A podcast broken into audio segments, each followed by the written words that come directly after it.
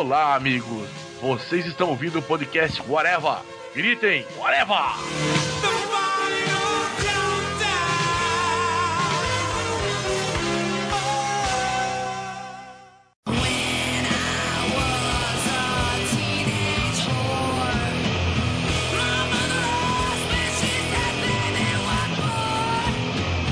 Podcast Areva começando, minha gente. E hoje vamos falar sobre vilões mesmo. A gente vai falar sobre as motivações dos vilões, né? Por que os vilões fazem o que eles fazem? Meu nome é Marcelo Soares e para falar sobre isso comigo aqui está o senhor Tiago Moura. E agora, pessoal? O senhor Fernando Fonseca. Meu objetivo é a conquista.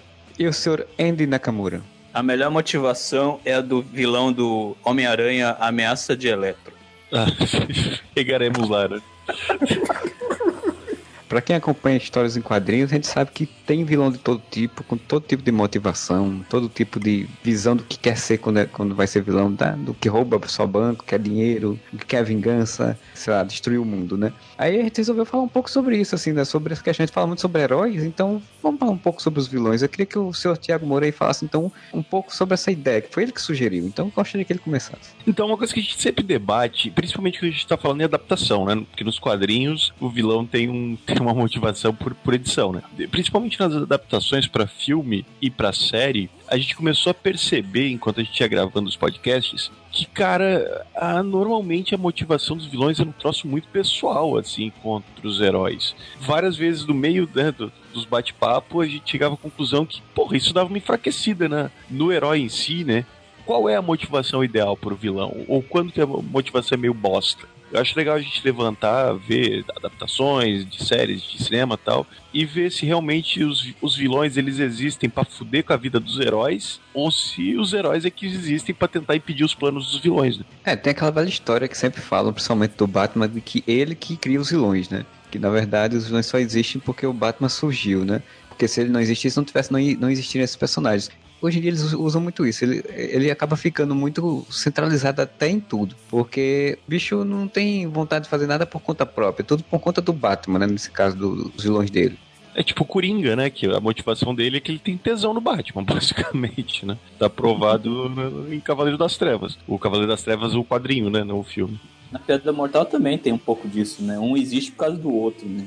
Saiu até uns clássicos aí da DC que deve ter tido a edição de surgimento do Coringa. E eu não sei dizer qual é o, o, o porquê ele surge nos quadrinhos em si, assim, né? Qual a motivação em si. Mas o Alan Moore foi que dessa essa repaginada no personagem meio que botou o parâmetro dele, né? Que ele, ele surge como vilão por conta de, da merda que a vida dele que tava, né? Acontece um monte de merda e ele Sim. resolve ser vilão. Porque, na verdade, o Coringa, como qualquer vilão clássico lá, ele meio que tinha muito uma origem, assim, é, é aquele negócio, tipo, preciso de um vilão, e como as histórias eram praticamente um vilão por semana, assim, que precisava, aí você usa quem faz sucesso, você vai voltando aquilo ali, e depois que você desenvolve. É, se eu não me engano, na primeira história é ele numa mesa, né, os dedos cruzados, resmungando ele, é, alguma ele é, coisa. É, né? A primeira edição que o, que o Coringa aparece, ele é só um cara que mata as pessoas com um sorriso. 1900 Guaraná de rolha? Isso, isso, isso, isso, isso. 1900 Guaraná com rolha. Ele é um pouquinho depois da, da origem do Batman. Isso, isso. Naquele encadernado da Panini, aquele Crônicas, eu acho que ele aparece no primeiro encadernado. Aí quando fazia sucesso, depois eles faziam retcon e criavam o origem, né? Exatamente. Eu imagino como era aquela loucura, né? Porque tanto a DC, né, quanto a Marvel, Marvel na época do Stan Lee, ainda principalmente no início dos anos 60, devia ser aquela loucura. Qual o vilão que a gente vai inventar esse mês, né? Tipo, vamos, vamos pegar aqui um, um balde e botar na cabeça de alguém e ele vai ser um vilão. É, tanto é que muitos eram o cientista maluco apenas, né? Era Isso, era praticamente o cientista maluco da semana, assim. Vai ser uma ameaça ao mundo e aí o herói vai ter que salvar. Ou ameaça à cidade, ameaça. Depende do tipo do personagem. Tanto é que na Piada Mortal é a primeira vez, né, que você vê, assim, um pouco, né, como é que ele era, né? Isso, isso, é a primeira vez. Ou pelo menos a primeira vez que eu lembro que apareceu. É foda, né? Porque, cara, eu não preciso ver a origem do Coringa, cara. O legal do Coringa é ele não ter origem, cara. Piada Mortal é um clássico, tudo mais e tal, Alan Moore. Mas, velho, ah, ele é um comediante de stand-up frustrado, assim. É, eu acho meio zoado imaginar dele gente ele pirando, virando coringa, sabe? Questão não querendo babar o ovo do, do, do Alan Moore, mas já babando assim, o problema é que na piada mortal, a questão do vislumbre de como era o Coringa, ele tem um contraponto com tudo que tá acontecendo no tempo atual na HQ. Basicamente, tudo que acontece em A Piada Mortal é o Coringa querendo dizer, tipo, olha, eu era um cara normal, eu era um cara legal, e aí um dia aconteceu uma coisa que fudeu minha vida, eu virei um psicopata que eu sou hoje. Então, assim, se qualquer pessoa acontecer isso, um dia fudido, qualquer pessoa vai, vai degringolar e vai virar um vilão também o Alan Moore querendo exatamente juntar as ideias comunistas, as ideias sociais, sociais dele lá, a sociedade corrompe, né? A sociedade destrói, Isso. pode destruir a pessoa e qualquer pessoa está passível de se tornar alguém indigno, né? Alguém ruim por conta disso, né? Por conta de um dia ruim. Eu acho uma ideia muito interessante essa. Eu, eu concordo que no cinema é, não é necessário você ver a origem dele, né? Tanto que essa ideia de você ter um filme do Coringa é. lá nos anos 80, mostrando a origem dele e tal, tal, tal, é uma coisa que é meio, assim, meio boba nesse sentido. Ainda mais chamado Leonardo DiCaprio, né? Não faz o menor sentido, inclusive. É, o Leonardo DiCaprio vai ser a versão jovem do. Temos que explicar a Warner o conceito de jovem. Ele era gordo que vai emagrecer, né? Ser dois anos mais novo que o Coringa atual não quer dizer que ele é jovem nos anos é, 80. Já está tudo certo. O Leonardo DiCaprio vai ser a versão jovem do Coringa e o Modeste vai ser chamado para ser a versão jovem do Lex Luthor. Sim. Okay. Beijo, Modeste pegando aí o Coringa como exemplo de vilão, é, inicialmente, ele aparece no cinema, no cinema, né, três vezes, e nas três vezes gente tem uma vez que tem a origem, né? De fato, mostra lá, ele era um assassino, matou os pais do Bruce lá no Batman do Tim Burton, e depois é. acabou tendo um problema lá e teve um, um rosto deformado e papapá e virou um vilão e resolveu que ia fazer as loucuras. Já o do Cavaleiro das Trevas não, ele é um vilão que é só o caos, né? É o cara que não tem origem, não tem, não tem passado, não tem nada e tá ali só para fazer exatamente essa meio que essa lógica que um pouco o Alamo colocava também do caos, né? De virar o caos e transformar é. as coisas das pessoas. E por final a gente tem o Jared Leto, né? Que é um vilão que não tem uma origem, ou estão querendo fazer agora mais explicações. Ele, ele é fusão do James Franco com o Ace Ventura. Olha só, o Coringa do Jared Leto é tão errado, mas tão errado que você falou que tinham três Coringas. Eu falei, cara, tem um Coringa do Nolan, tem o Coringa do, do Tim Burton e tem o George Romero. Qual é o outro Coringa? Exato. É, eu César Romero. É, o César Romero. Eu falei, pô, César Romero, é óbvio. Eu até falei do cinema, mas esqueci que teve filme do Batman de 66. Sim, então, realmente, teve. tem os quatro no cinema, porque o César Romero apareceu num dos filmes. É. E é o Coringa muito melhor.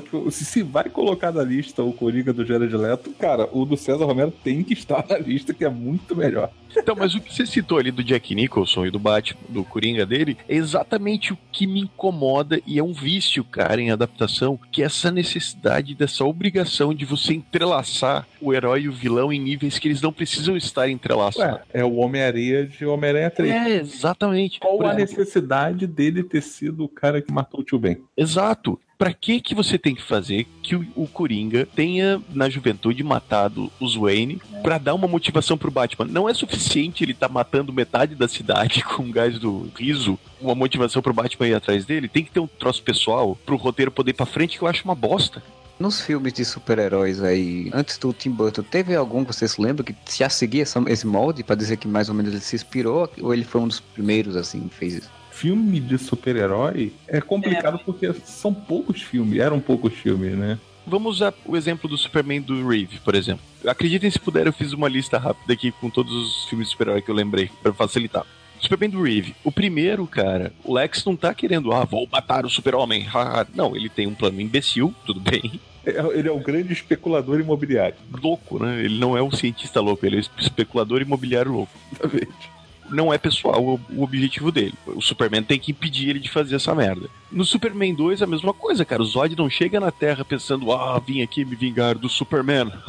não, cara, ele vem aqui e ele faz o que qualquer criptoriano faria, fora o Superman. Eu quero dominar o mundo, né? E é o Superman que tem que impedir também. Man of Steel que o diga, né? Mas daí é que tá, no Man of Steel é quem começa a cagada. Porque no Man of Steel eles pegam a mesma premissa, só que não, ele não vem para dominar o mundo, ele vem porque ele quer se vingar do Kal-El, no caso, por esse ah, filme é de Jor-El que, ah, vou dominar a Terra, ou vou transformar a Terra numa nova Krypton. Isso é meio que um plano à parte. Ele quer se vingar do Jor-El, cara. Eu posso até fazer isso, mas assim, o meu objetivo é me livrar do Superman, assim. É, ele já falou isso lá no final, antes de ir pra Zona Fantasma, né? Eu vou fuder ele, né? Eu vou encontrar seu filho, vou foder o seu filho, vou acabar com o seu filho. Aquela cena realmente já determina isso, né? Se não tivesse aquela cena, até você até poderia dizer, não, ele tá querendo matar ele porque ele é um fim para conseguir algo. Sim, a morte sim. dele é um fim para conseguir algo. O vilão querer destruir o herói pra poder atingir o seu objetivo, cara, é válido. Agora, o objetivo do vilão ser destruir o herói faz com que o herói seja motivo do vilão existir. Sei lá, se mata herói, daí você resolveu o problema. Aquela velha história, sempre fazem histórias alternativas onde ah, o herói morreu e o que acontece com os vilões. Aí o vilão fica sem motivação e desiste de ser vilão.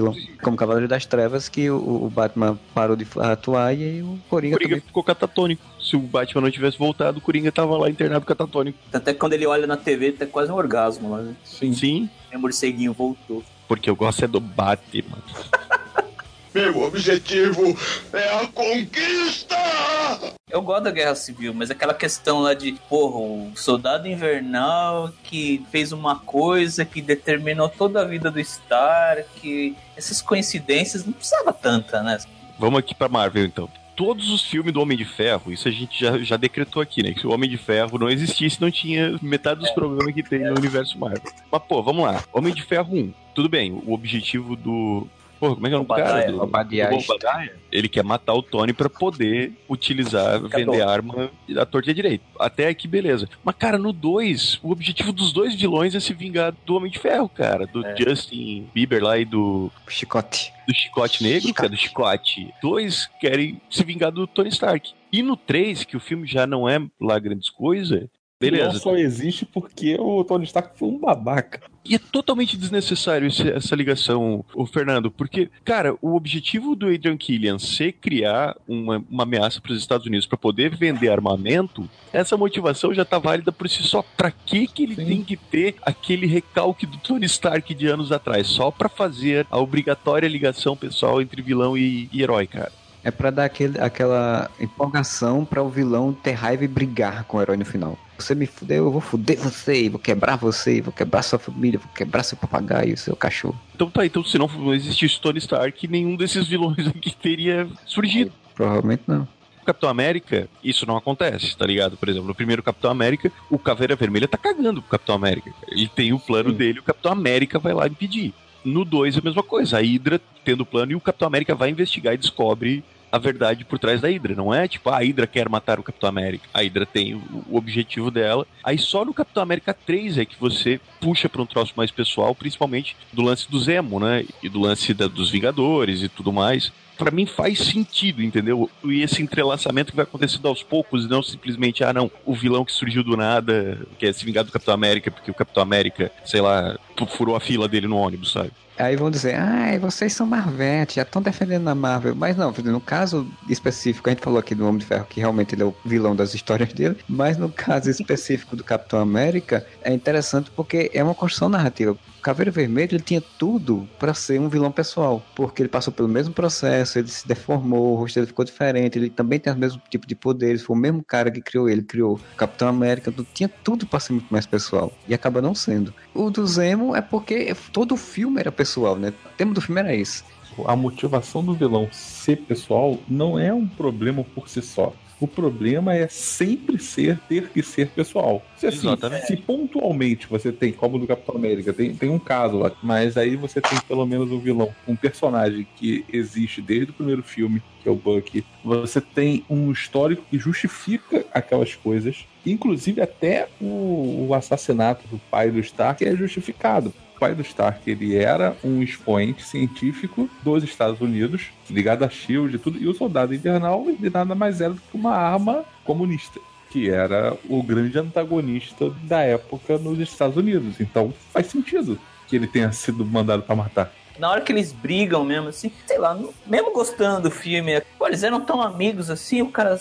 Como é que eles falam? Eu achava que você era. Você é que nem um irmão. Ele não fala isso. Na hora que Não, eles ele é meu amigo, aí o Tony fala, eu também era. Eu entendo o incômodo, Andy, mas ao mesmo tempo eu entendo que Pra mim, a construção foi muito bem feita nesse sentido. O Capitão América é aquele cara que ficou no meio entre dois amigos, parece muito piegas falar isso, mas entre dois, duas verdades, né? Uma que sim, o Buck matou os pais do Tony, e não, ele não estava sob o controle da mente dele de quando ele estava fazendo isso. O lance é que eu acho que isso permeou tanto o universo Marvel nesse período, pré-guerra civil e pós-guerra civil, inclusive nas outras séries e tudo mais, que faz sentido, sabe? Esse lance da ação dos personagens da ação dos heróis no mundo que você pode controlar mentes.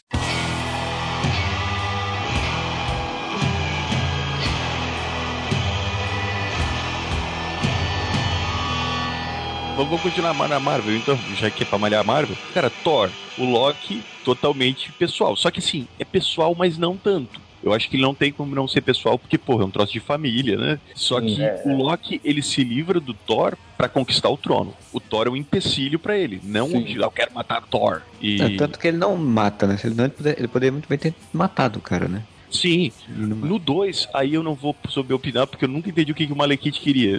Não, pelo que eu entendi, assim, do 2, do dois, o Malekith, ele queria vingança, né? Contra Odin. Pelo que eu entendi, assim, do filme, é, Odin tinha banido ele, né? É pessoal. Era pessoal. Ele queria voltar e fuder Asgard, porque Asgard tinha fudido o mundo dele, tinha fudido a raça dele. E ele queria fazer, fazer isso. E ele faz isso, só que, tipo, a desenvolvimento é mal feito. Então ele fica indo pra lá, vai pra cá, vem pra cá, não sei o que. Mas, Que é o pior filme da Marvel, inclusive. Um parêntese, aquele Malekith é um ex-Doctor Who? Christopher Eccleston, ele é o primeiro doutor da era moderna, né? Que é chamada, né? o mais legal. É, vamos entrar no. Isso é, pra É, isso, é, pois é, isso daí. Isso já não pode mais ser dito desta maneira. Ah, realmente, né? No próprio Homem-Formiga é uma vingança com é o ódio do contra o Pym, né? É o Hank Pym, né? Porque a necessidade de transformar o troço em pessoal, né? Não precisava. O cara podia ser só o sócio do Hank Pym que queria botar as mãos na tecnologia. Ponto. Mas não, tem que ter o ódio, tem que ter a coisa pessoal entre eles e tal. Que eu não vejo necessidade. Como a gente falou, se eventualmente acontece, é uma coisa, mas o problema é que a gente tá chegando à conclusão que é quase uma regra, né, cara? Em Vingadores. E agora eu não consigo lembrar, na verdade. Por que, que o Loki quer trazer os Chitauri pra Terra? Eu não lembro qual era o acordo dele com o, com o Thanos, né? Eu não lembro se Ele tem tem que isso levar o também. Tesseract pro Thanos. Agora, É, ele tinha que levar o Tesseract pro Thanos e o Thanos ia parece que ia dar a Terra pra ele. E aí o acordo era o Chitauri ajudar ele a invadir a Terra. Mas assim, isso daí é mostrado? Eu acho que não.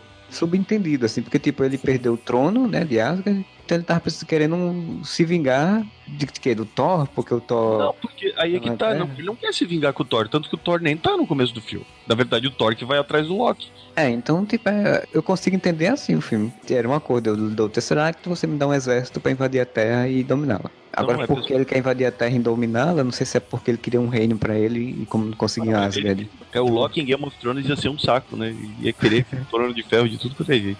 Vale salientar que o Loki, como eles botam essa coisa, né, mítica, de que ele é o deus da trapaça e ele fica falando no pé do ouvido da pessoa, né? Vem cá, vem cá. Então, Ele é o Alexandre da próxima É. vídeo. Exato. Então, eu acho que ele é aquela coisa, eu quero só fazer uma bagunça. Da zoeira. Deve ser, né? Eu vou pela zoa. O ator é carismático, acabou sobressaindo, né? O ator que é o Thor fica difícil também, né? Ah, mas eu acho que agora em, em Ragnarok a gente vai calar a boca, hein? Porque vamos botar o, o Tom. Não, Tom não, o Tom Cavalcante? Tom Cavalcante. Chris Hemsworth. Chris Hemsworth fazendo comédia e o cara é bom fazer comédia, cara. O problema do Thor ele é exatamente a direção, né? Quando foi fazer o primeiro filme, quiseram fazer uma coisa super séria, época, shakespeariana, botaram um diretor de Shakespeare pra fazer e aí acabou indo por esse caminho. Aí no segundo já quiseram fazer uma coisa diferente. Ficou pior e aí- ainda. Tanto que quando ele participou dos Vingadores 1, que o Joss Whedon deu um pouquinho de humor a ele ali, uma... ficou um pouquinho mais interessante. Aí agora, acho que agora eles vão explorar isso pra poder ver se deixa o personagem legal. Eu também acho, o Chris Hemsworth, ele é um bom ator de comédia. Bem melhor, aliás. Mas daí do Vingadores 2, já que a gente tá na seara dos Vingadores, o Ultron não é pessoal, ele não quer se vingar do Tony Stark. Na verdade, o Ultron tá certo, ele quer destruir a humanidade porque a humanidade não presta. É. Na verdade, o Ultron ficou cinco minutos na internet e ele percebeu que tinha que se livrar da humanidade. Eu somos nós. Entrada no Facebook do Brasil falou: puta que pariu, eu tenho que destruir essa porra toda.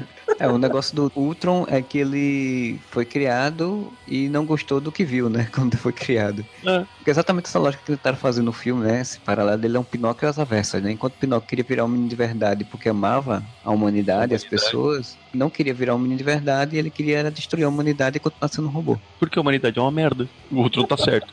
Tanto que, se eu não me engano, o Ultron ele tem mais diálogos filosóficos até com outros personagens que com o próprio Tony Stark, né? Ele tem esse, essa, esse embate tanto com o Tony Stark. Tanto que a última cena do Ultron é com o Visão, que é uma cria dele. E também tem os diálogos mais filosóficos com a, a feiticeira escarlate, o Mercúrio, né? É, os capanga do lado tem que ter, né? É, é engraçado, né? Você vê um robô falando sozinho, robô É. esquizofrênico. Mas até, até porque é a forma que ele, ele convence os dois que ele tá certo, né, cara? Ele convence, é. Bom, ele me convenceu que ele tá certo, não ia convencer o fixar esse Porra, mas você está no Brasil, ser convencido de que ele tá certo é mole. É só olhar Sim. a sua internet. Olha Eu o seu só Facebook. Os comentários do G1, pronto. Eu tava lá ajudando o, Ultra a botar os foguetinhos aí, embaixo de Sokovia pra de- derrubar Sokovia na Terra. Comentários do G1 são motivação suficiente pra você ser um vilão. Exatamente. Por isso que a gente torce mais pelo Caesar, né? No Plano dos Macacos. O Caesar não é um vilão, o Caesar é o maior herói do cinema. Sim. É aquela velha história, né? O Caesar ele é visto como um vilão pelos humanos, mas ele é um herói da macacada, porque ele de fato tá lutando por uma causa, né?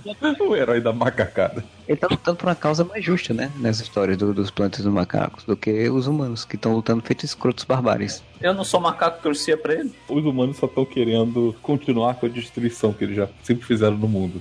Então tem uma cena muito legal no, no- na guerra não, que é o terceiro, é o outro, que eu esqueci agora o nome do segundo. Que, Confronto. que- confronto, que ele diz, ó, eu tava aqui de paz, eu tava aqui de boa, e vocês vieram me encher o saco. A culpa é de vocês, não é nossa. Mas esse é o terceiro- resumo da humanidade, cara. A humanidade não pode ver alguém quieto no canto de boas. Então, o resumo da humanidade é que é sempre pessoal. É sempre pessoal? Não, não é Não, sempre cara. pessoal. A humanidade ela tem um objetivo. Por escrotidão, é que nem os índios da Amazônia que nunca tinham tido contato com outros seres humanos, e aí os- a mandado vai lá mexer com eles e passa doença e os caboclos passam a morrer. Exatamente. Não era de Ultron, tem ainda, tipo, como vilão, pelo menos no início, o Mercúrio, a Feiticeira Escarlate, e era pessoal, porque eles tinham ficado putos por conta da destruição de Sokovia e estavam querendo se vingar dos Vingadores por conta disso. Não foi de Sokovia, porque Sokovia, até então, os Vingadores não tinham botado os pé lá. Foi por causa de quem? Tony Stark. Tinha um míssel lá que eles viram quando explodiu a, a casa da família deles. Tava o selinho o quê? Stark Ah, naquela verdade. merda. Era, do- era uma arma que o Stark tinha produzido e destruiu no meio da guerra lá a casa dele. O que demonstra que a qualidade das armas do Stark nem era tão boa assim, né? Porque não explodiu a merda do Não negócio. explodiu a merda do negócio, não é possível. Como é que conseguiram ver lá o, o símbolo do Stark? É o merdeiro de ferro mesmo. É, só faz merda. Nem pra fazer arma direito esse cara serve. Meu objetivo é a conquista! Vamos voltar um pouco no tempo, já que a gente tá falando de Marvel aqui. E a gente falou do Batman, né? O primeiro lá do Coringa. Vamos pros outros Batman lá do Tim Burton, pra lembrar o que, que aquele povo queria? A mulher gata, ela era contra a empresa, não foi? Porque o. Não, Ela queria causar, eu acho. Não, uma- ela era uma secretária e ela viu alguma coisa e aí matam ela, né? A mulher gata ela é morta pelo cara e ela quer se vingar do cara, né? Não me lembro, porque faz muito tempo que eu vi esse filme, como é que ela cruza com o Batman. Se é o Batman tentando impedir ela e por isso ela vira a direção pro Batman ou o que é. Ela sai causando, na verdade, em Gotham City primeiro, né? Ela não explode o negócio e sai dando piruleta. Sim, chega na frente do Batman e faz miau.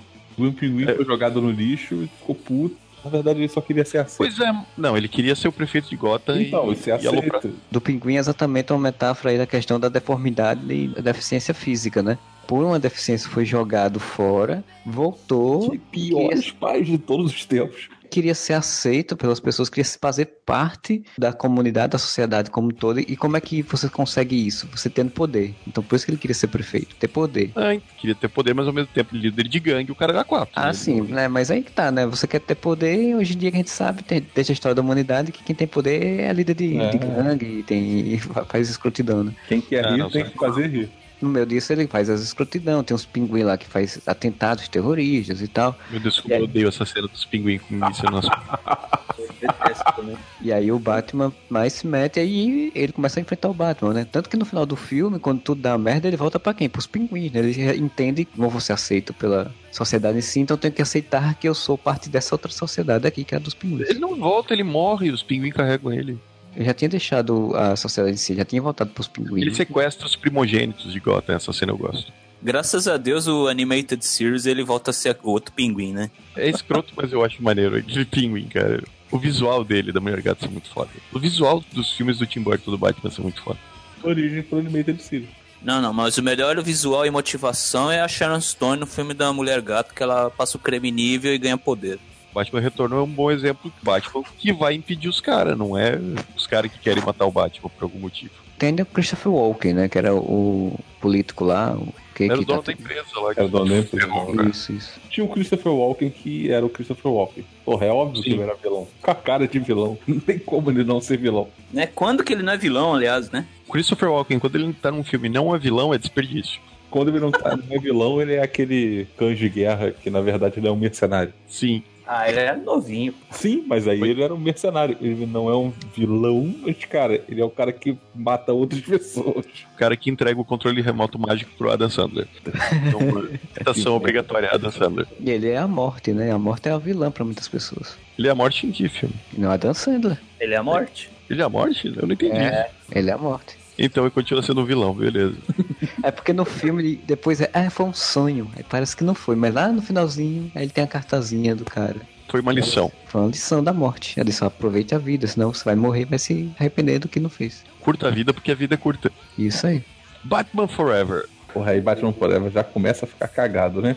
O Jim Carrey, o Enigma, é pessoal, ele quer se vingar do Bruce Wayne que demitiu ele. Na verdade, o Andy citou o espetacular Homem-Aranha, o Electro do, do espetacular Homem-Aranha 2, é uma releitura dessa porra desse personagem do Jim Carrey, cara. Só não tem liquidificador. É, mas é o nerd, que é super Isso. fã, só que o coisa era do Homem-Aranha que é do Bruce Wayne, né? Aquela merda nem início é original, né? Não, nem nisso é original. Vai salientar que o charada dele é diferente do Electro, né? Do Homem-Aranha, ele fica famoso, né? Porque ele começa a vender produtos e fica rico e começa a tá, ter um retorno, vende. né? Vende a televisão que chupa mentes, né? Melhor plano ever. Sim, mais duas caras de Tommy Lee Jones que até hoje eu não entendi o que, que ele queria. É, eu nem lembro, cara. ele queria matar o Batman. Queria se vingar do Batman porque o Batman não conseguia impedir ele de ser deformado. Então é pessoal duplamente essa porra. Ah, é, filme. tem isso, é. Ah, é E verdade. ele matou os pais do, do Robin. E ele matou os pais do Robin. É pessoal triplamente. Meu Deus, cara, que filme. Ele não parece que tá mó cheirado nesse filme. Sim, não tô vendo é nada que tem. Ele só grita, ele só grita o tempo todo. E faz careta. Eu acho que o Joel Schumacher falou assim pra ele: Ó, você nem precisa saber como é que é o personagem, só finge que você é louco. Cara, ele deve ter falado, imita o Jim Carrey. tem a história do Follow Dinho, não sei se é verdade. É, o pessoal sempre fala que tem essa é, entrevista, sei lá, que ele falou isso. Não sei, não sei se, se é real, mas dizem que o Joel Schumacher só falou pro Tommy Lee Jones, follow o Jim. Aí tá lá o Jim Carrey estriquinadaço, fazendo merda, e o, o Tommy Lee Jones correndo atrás. Qual era a motivação do Schwarzenegger, que eu não lembro? Ele queria trazer a mulher dele de volta à vida. Pra isso, ele ficava congelando coisas e roubando diamantes. Motivação Batman 66, cara. Porque os diamantes eram pra poder alimentar a tecnologia lá. Armadura. Ah, sim, sim. Eu não lembro mais nada desse filme, velho. A Era Venenosa queria transformar a cidade numa grande selva, pelo que eu entendi. Ela queria Sim, se vingar sim. de todos os homens porque o pai do Lex Luthor ferrou com ela lá no meio da, E o da Bane? floresta amazônica. O Bane era um cara que era um capanguinha, que acabou passando a, a experiência lá, virou um, um- Tem fala, que não tem fala, não tem cérebro, não tem nada. Isso. E resumiu um filme, né? A motivação do Capitão Frio, é Capitão Frio? Mr. Freeze. Freeze. É salvar a mulher dele, né? Curar a mulher dele. E como é, É. que você faz isso? Congelando Gotham City. É óbvio. Já que minha mulher não só pode viver no frio, então eu vou congelar tudo pra ela viver no frio. Ela não vive, ela tá em coma. Sim, mas sei lá, na cabeça dele ele eh, voltaria um frio, sei lá, qualquer Arnold Schwarzenegger vestido de pantufas, eu- cara. Tô botando aqui do lado dos filmes. Pessoal, não pessoal. Aqui eu botei não faz sentido. Qual a frase dele, que foi aquela frase massa dele? Os dinossauros acabaram por causa da era do gelo, tem uma merda assim. Ah, porque eles estão no museu e o Batman desce escorregando pelo dinossauro igual o, o Fred Flintstone. E daí ele fala: Você sabe como acabou, os, os dinossauros morreram? A era do gelo. Ah. Aí eles soltam um raio de gelo, muito bom. Cara, esse filme é tão bizarro que eles escorregam, gritam com a banga. Puta Caraca. que me pariu, é verdade. E que na dublagem ficou ah, tô maluco. Exatamente. Calabanga é só no original. Ah, eu tô maluco que era o bordão, o xíria da época, né? Isso. Planeta Xuxa. Eles tiraram isso do Planeta Xuxa. Já que vocês lembram tanto desse filme, em que momento é o bate cartão de crédito? Batman e Robin estão num leilão beneficente. Pegar a, A Era Venenosa. a Era Venenosa. E ela entra ao som de Erva Venenosa da Rita Lee. Sério. E daí eles começam a disputar, né? Quem é que vai leiloar, vai dar o lance mais alto pra ter um- uma noite romântica com a Era Venenosa. Aí o Robin dá um lance alto e o Batman dá um lance mais alto ainda. Aí ele puxa o cartão de crédito, aí tá lá escrito, né? Bate cartão de crédito. Ele esfrega na cara do Robin e fala assim: Cara, acorda, o dinheiro é meu. Você tá dando Não, e lance ele com o meu dinheiro.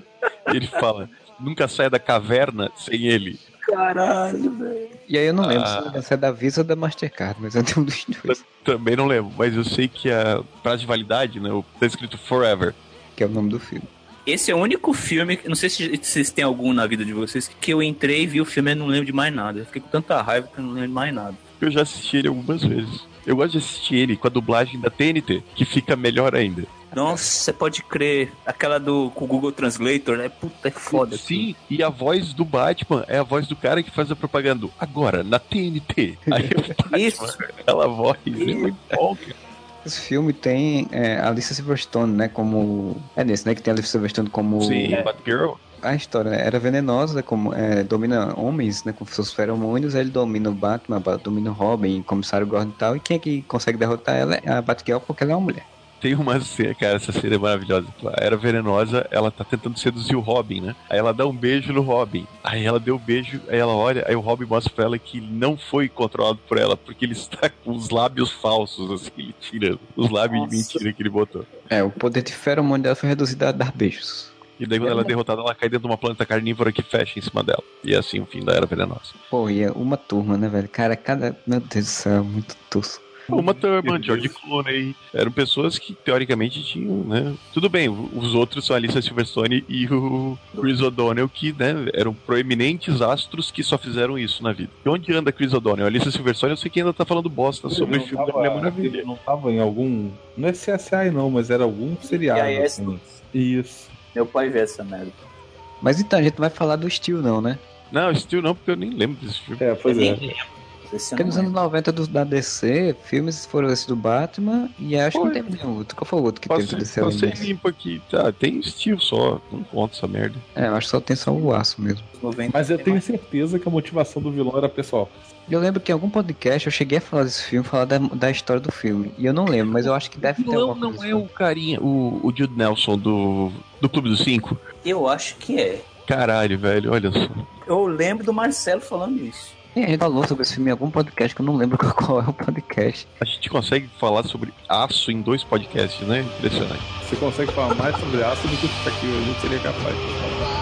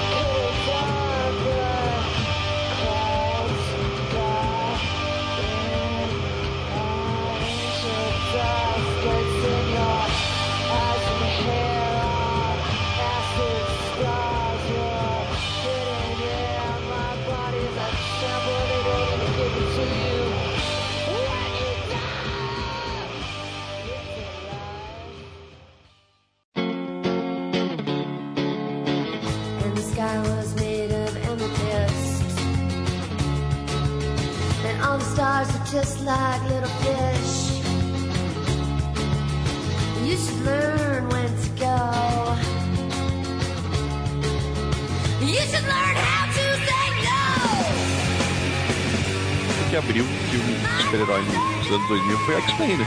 X-Men é, não tem como não ser pessoal, né, cara? Tem o X-Men, todos os filmes dele basicamente são isso. Então, mas eu, eu discordo, porque se tu pensar assim, no primeiro filme, o Magneto, ele quer se vingar da humanidade. Os X-Men vão lá pra impedir, ele não tá atacando os X-Men. Eles estão no caminho, né? É, tem a rixa entre o professor Xavier e Magneto, mas não é um tipo, um troço tipo, ah, o Magneto está atacando os X-Men, então tem um plano contra os X-Men. O plano dele é fazer aquela. Eu acho meio tosco, mas tava ali, aquela onda de energia que vai transformar todo mundo em mutante. Cara, se você for pensar hoje em dia, com a tecnologia que já se teve, a evolução no orçamento dos filmes, as possibilidades, se você pensar que aquele plano era muito tosco, né? Quando você pensa nisso tudo. O, o cara ia fazer só transformar uma meia dúzia de líderes mundiais em mutantes e acabou. E tipo, ah, não, agora vocês vão descobrir como é ser mutante. E era tão merda esse plano que o poder mutante do outro foi virar água. Boa na fonte. Eu não sei o que é isso. Você pode explicar pra gente? É uma que é mineral, ignorante? Água mineral. Ah, Ah, tá. Eu também não sei que eu não conheço nenhuma dessas duas. deve ser coisa aí do Sudeste. É. Então, o lance dele não é quero me vingar dos X-Men, tá ligado? Eu quero matar os X-Men. Não. Exatamente o contrário, ele quer destruir a humanidade, destruir a humanidade, e os X-Men estão lá pra impedir, é como se eles fossem uma super polícia impedindo um super terrorista, entendeu? Mesmo o Striker no segundo, não é pessoal, né? Exatamente, tipo, ele vai usar o Xavier pra um plano que é contra os mutantes, aí você inverte, mas não é quero matar os X-Men também. Apesar de ter uma ligação pessoal entre Striker e Wolverine, o Striker não tá atrás do Wolverine. É verdade, é verdade. Então aí você já chega- a gente já chega num ponto interessante, né? Quando eles criam uma ligação pessoal com, entre os heróis e os vilões, mas não necessariamente essa ligação é o ponto de motivação da história. E daí vem X-Men 3, que pior que o filme seja, também não é pessoal, né? O lance é, o é de novo guerra entre o, Magneto querendo ferrar todo mundo, porque inventaram uma porra de uma cura pros mutantes. Cara, a premissa desse filme podia ser tão bom se eles não tivessem enfiado a Fênix no meio, cara. O X-Men 3 ele sofre exatamente do exagero de coisas, né? Porque eles quiseram fazer cura mutante, e quiseram fazer um drama sobre isso, da- sobre a cura dentro dos próprios X-Men, aí depois botaram a Fênix, aí a coisa dela com o Wolverine, Magneto com novos grupos de acólitos e tal, e é muita coisa no filme. Deixar a saga de Fênix pra um quarto filme, É. porque naquela época eles ainda estavam muito bitolados em trilogia, né? É, é. Ou faria uma trilogia ou uma sextologia, pra poder ter duas trilogias. E aí É. fazia sentido. Eu acho que a saga Harry Potter meio que provou que isso não é uma obrigatoriedade. Você não precisa fazer três filmes pra contar uma história. Saga Harry Potter ele criou uma outra tendência, que é a Que é? tendência de você fazer filmes e aí o seu último filme você divide em dois. É, verdade, criou essa tendência mesmo. Pois é. O X-Men 3, ele tem um- aquele monte de plot atrapalha, né? O plot da vampira. Você tem o anjo também com o pai dele, provavelmente. Nossa, o anjo é totalmente uma historinha paralela ali que não tem importância nenhuma. Que ele serve só pra eles É. passar voando e salvar não sei quem que tava caindo. Tá cagando, né, velho? Na verdade, o anjo tá ali pra fazer uma cena inicial foda, né? Crescendo com as asas e depois ele fugindo. E aí pronto, aí vamos botar esse, person- esse cara no grupo e pronto, o personagem não tem fundamento. Tem que contar que tem outra coisa, né? Foi um filme que eles estavam querendo puxar a audiência, então vamos fazer coisas pra chocar. E mata o Xavier de uma forma super exagerada. Mata o Ciclope off-screen. O do Ciclope foi vingancinha. Ah, pode ser vingancinha assim. Foi, foi vingancinha. Foi o do Ciclope vingancinha? foi vingancinha porque ele foi fazer com o Brian Singer lá, o homem é, Superman. né? O que falam, né, né, oficialmente, é que mataram ele porque ele não tinha, não ia ter mais agenda por conta do filme do Brian Singer pra gravar o filme dos X-Men. Não, mas tem outra também. Eu acho que mataram essa galera, assim, mata Jean Grey, mata Xavier, mata Ciclope, vai matando todo mundo, porque pra eles era o encerramento de uma trilogia. Agora a gente não vai mais fazer filme dos X-Men. Até alguém dizer, você é idiota, vocês não vão fazer filme dos X-Men, fazer o que com essa franquia, seus imbecis? E daí corre atrás pra fazer história do passado, trazer todo mundo de volta, né? E tudo isso que a gente já falou sobre X-Men. Caga na cronologia toda, igual nos quadrinhos. Sim. Está definindo que X-Men é a melhor adaptação de quadrinhos de todos os tempos. Porque tem até merda cronológica. Com certeza. É exatamente como no quadrinho que eles tentam resolver e acabam cagando mais ainda. Exatamente. Mas a gente chega no X-Men primeira classe e o vilão também não é pessoal. É um vilão que também está preocupado mais em fazer o, o plano dele lá e os X-Men que se metem no É, também. Guerra Fria e tudo mais, os X-Men são quase um departamento da CIA nesse filme, né? Que por sinal, acho que eu não consigo entender porque a, eu sempre falei isso em todo podcast que a gente fala do X-Men, mas porque a Fox não faz histórias de agentes secretos com mutantes, né? Porque você falou aí que a X-Men é quase como se fosse uma polícia impe- impedindo um terrorista, pô, você pode muito bem fazer história de polícia secreta com poderes mutantes impedindo terroristas com poderes mutantes. a Fox não sabe o que fazer, né? O mote é que eles têm uma quantidade de personagens, cara, quase tão amplo quanto a Marvel e a, e a Warner. Só que eles não usam. Então imagina, pô, um filme de. Aí, como tu falou, mais de agente secreto com a X-Force, tá ligado? Usando Psylocke, usando o próprio Wolverine, tá? esses personagens mais, mais stealth, assim, faz a franquia principal dos X-Men ser bem super-herói mesmo, faz a, a franquia Novos Mutantes ser mais adolescente e tal. Cara, eles podiam fazer várias franquias assim, mas os caras não sabem o que fazer. É, eles vão botar X-Force no Deadpool e aí vão anunciar, né, que vão fazer o X-Men 4, né? Ou sei lá, o X-Men 7, né? É 7 ou é 8? Sei lá quantos filmes Sei tem. lá, 15. Mas no filme do X-Men que é a, Fê- a Fênix Negra, e aí falaram que iam trazer Perry Chia, mas é o, o, o diretor lá, o cara falou que não vai, não vão pro espaço. Eu digo, porra, Por quê? A Lilandra vai ser tipo uma psicóloga, uma psiquiatra mutante que ativa a mente da Fênix dentro da cabeça da Jean Grey, da Sansa. Podia ter até o X Factor com humor, né? Que nem era dos anos 90, Sim. Peter David, né? Ficava legal. Podiam fazer várias franquias, todas meio que do mesmo universo, assim, que seguindo uma pseudocronologia, mas cada uma num estilo diferente, cara. Cara, a gente vive num mundo tão bizarro, tão errado, que com tanta coisa boa pra se aproveitar, a única que se salvou oficialmente foi uma possível franquia do Deadpool. Sim. Que até a franquia do Deadpool, segundo o filme, vai usar exatamente o X-Factor e dá a entender que vai usar o X-Factor como agente secreto. Mas daí já é cagado, né? Porque Deadpool é pra ser uma é pra ser a paródia dos filmes de, de super-herói. Não, se eles ficarem tentando puxar Mas é- um mais sério. Mas não mas- sei. qual- mas como qual é a que você jogada? sabe- como é que você sabe que não vai ser uma paródia de, de espiões? Mas a jogada deles, pelo que eu tô entendendo até agora, é que o X-Factor vai ser a coisa séria pra fazer o contraste com o Deadpool, que é coisa piadista. Porque eles estão querendo jogar o X-Factor no Deadpool 2 pra ver se faz sucesso e fazer um filme só do X-Factor. É, já tem a Domino e já tem o Cable, né? Exato, e eles vão botar outros personagens também. Bom, e Dias de Futuro Esquecido? Qual que é? Alguém me lembra aí? O vilão é o, é o, Ti- é o Tyrion, né?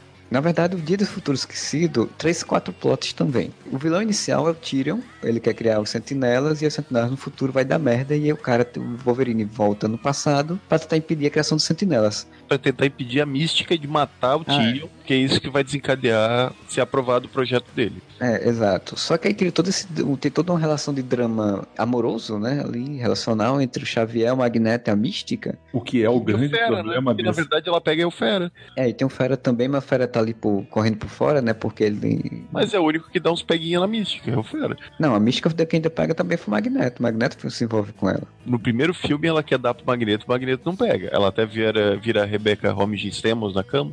Eu não lembro mais também, eu achei que pegava. Mas enfim, ok, tem esse plot aí, só que o vilão, ele não é assim, ele não, ele não tá ali querendo atacar os X-Men também, né? Ele tá Sim. querendo atacar os mutantes em geral e tal. Só que no meio do tem um plot twist que depois se torna o Magneto o vilão. Ele tenta destruir, Todos os filmes. né? ele tenta matar o presidente e tal, e aí a mística salva e ela se torna uma- um símbolo de mutante no Heroísmo. mundo e tal, de heroísmo e papapá. Mas isso aí já é o plot twist do final do filme, então a gente não pode considerar como o vilão do filme. E também não é pessoal, o Magneto tá querendo matar o Xavier dele. É sempre essa lutinha entre humanos e mutantes, basicamente. Mas tudo bem, isso é o, isso é o cerne de X-Men, não dá pra É, o reclamar. problema do X-Men, pra mim, dos que a gente fala, é o que mais foge dessa linha da personalidade, mas o problema pra mim é que é sempre rola na mesma, mesmo tema, sempre o mesmo tema. Sempre, cara. Em todos os filmes, fora o primeiro, que o Magneto é o vilão e ponto, em todos os outros que a gente falou, ó, X-Men 2, o Magneto tá aliado a eles, vilão no final. X-Men 3, aí o Magneto é vilão, tudo bem, o filme inteiro. First Class, queira ou não, o Magneto vira vilão, quando ele se torna Magneto. E mata No o Footloose, né?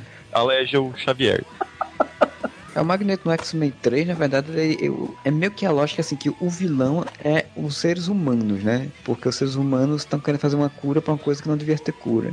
Pois é, mas daí ele é o extremista, né? Que, ah, nós somos a cura, então nós vamos matar eles. Você é um Ah, matar. Eu E lembrei da mesma coisa. Exatamente. Eu sou a cura. E no Dia de Futuro Esquecido bem, é uma coisa. Magneto, vilão Seu no final.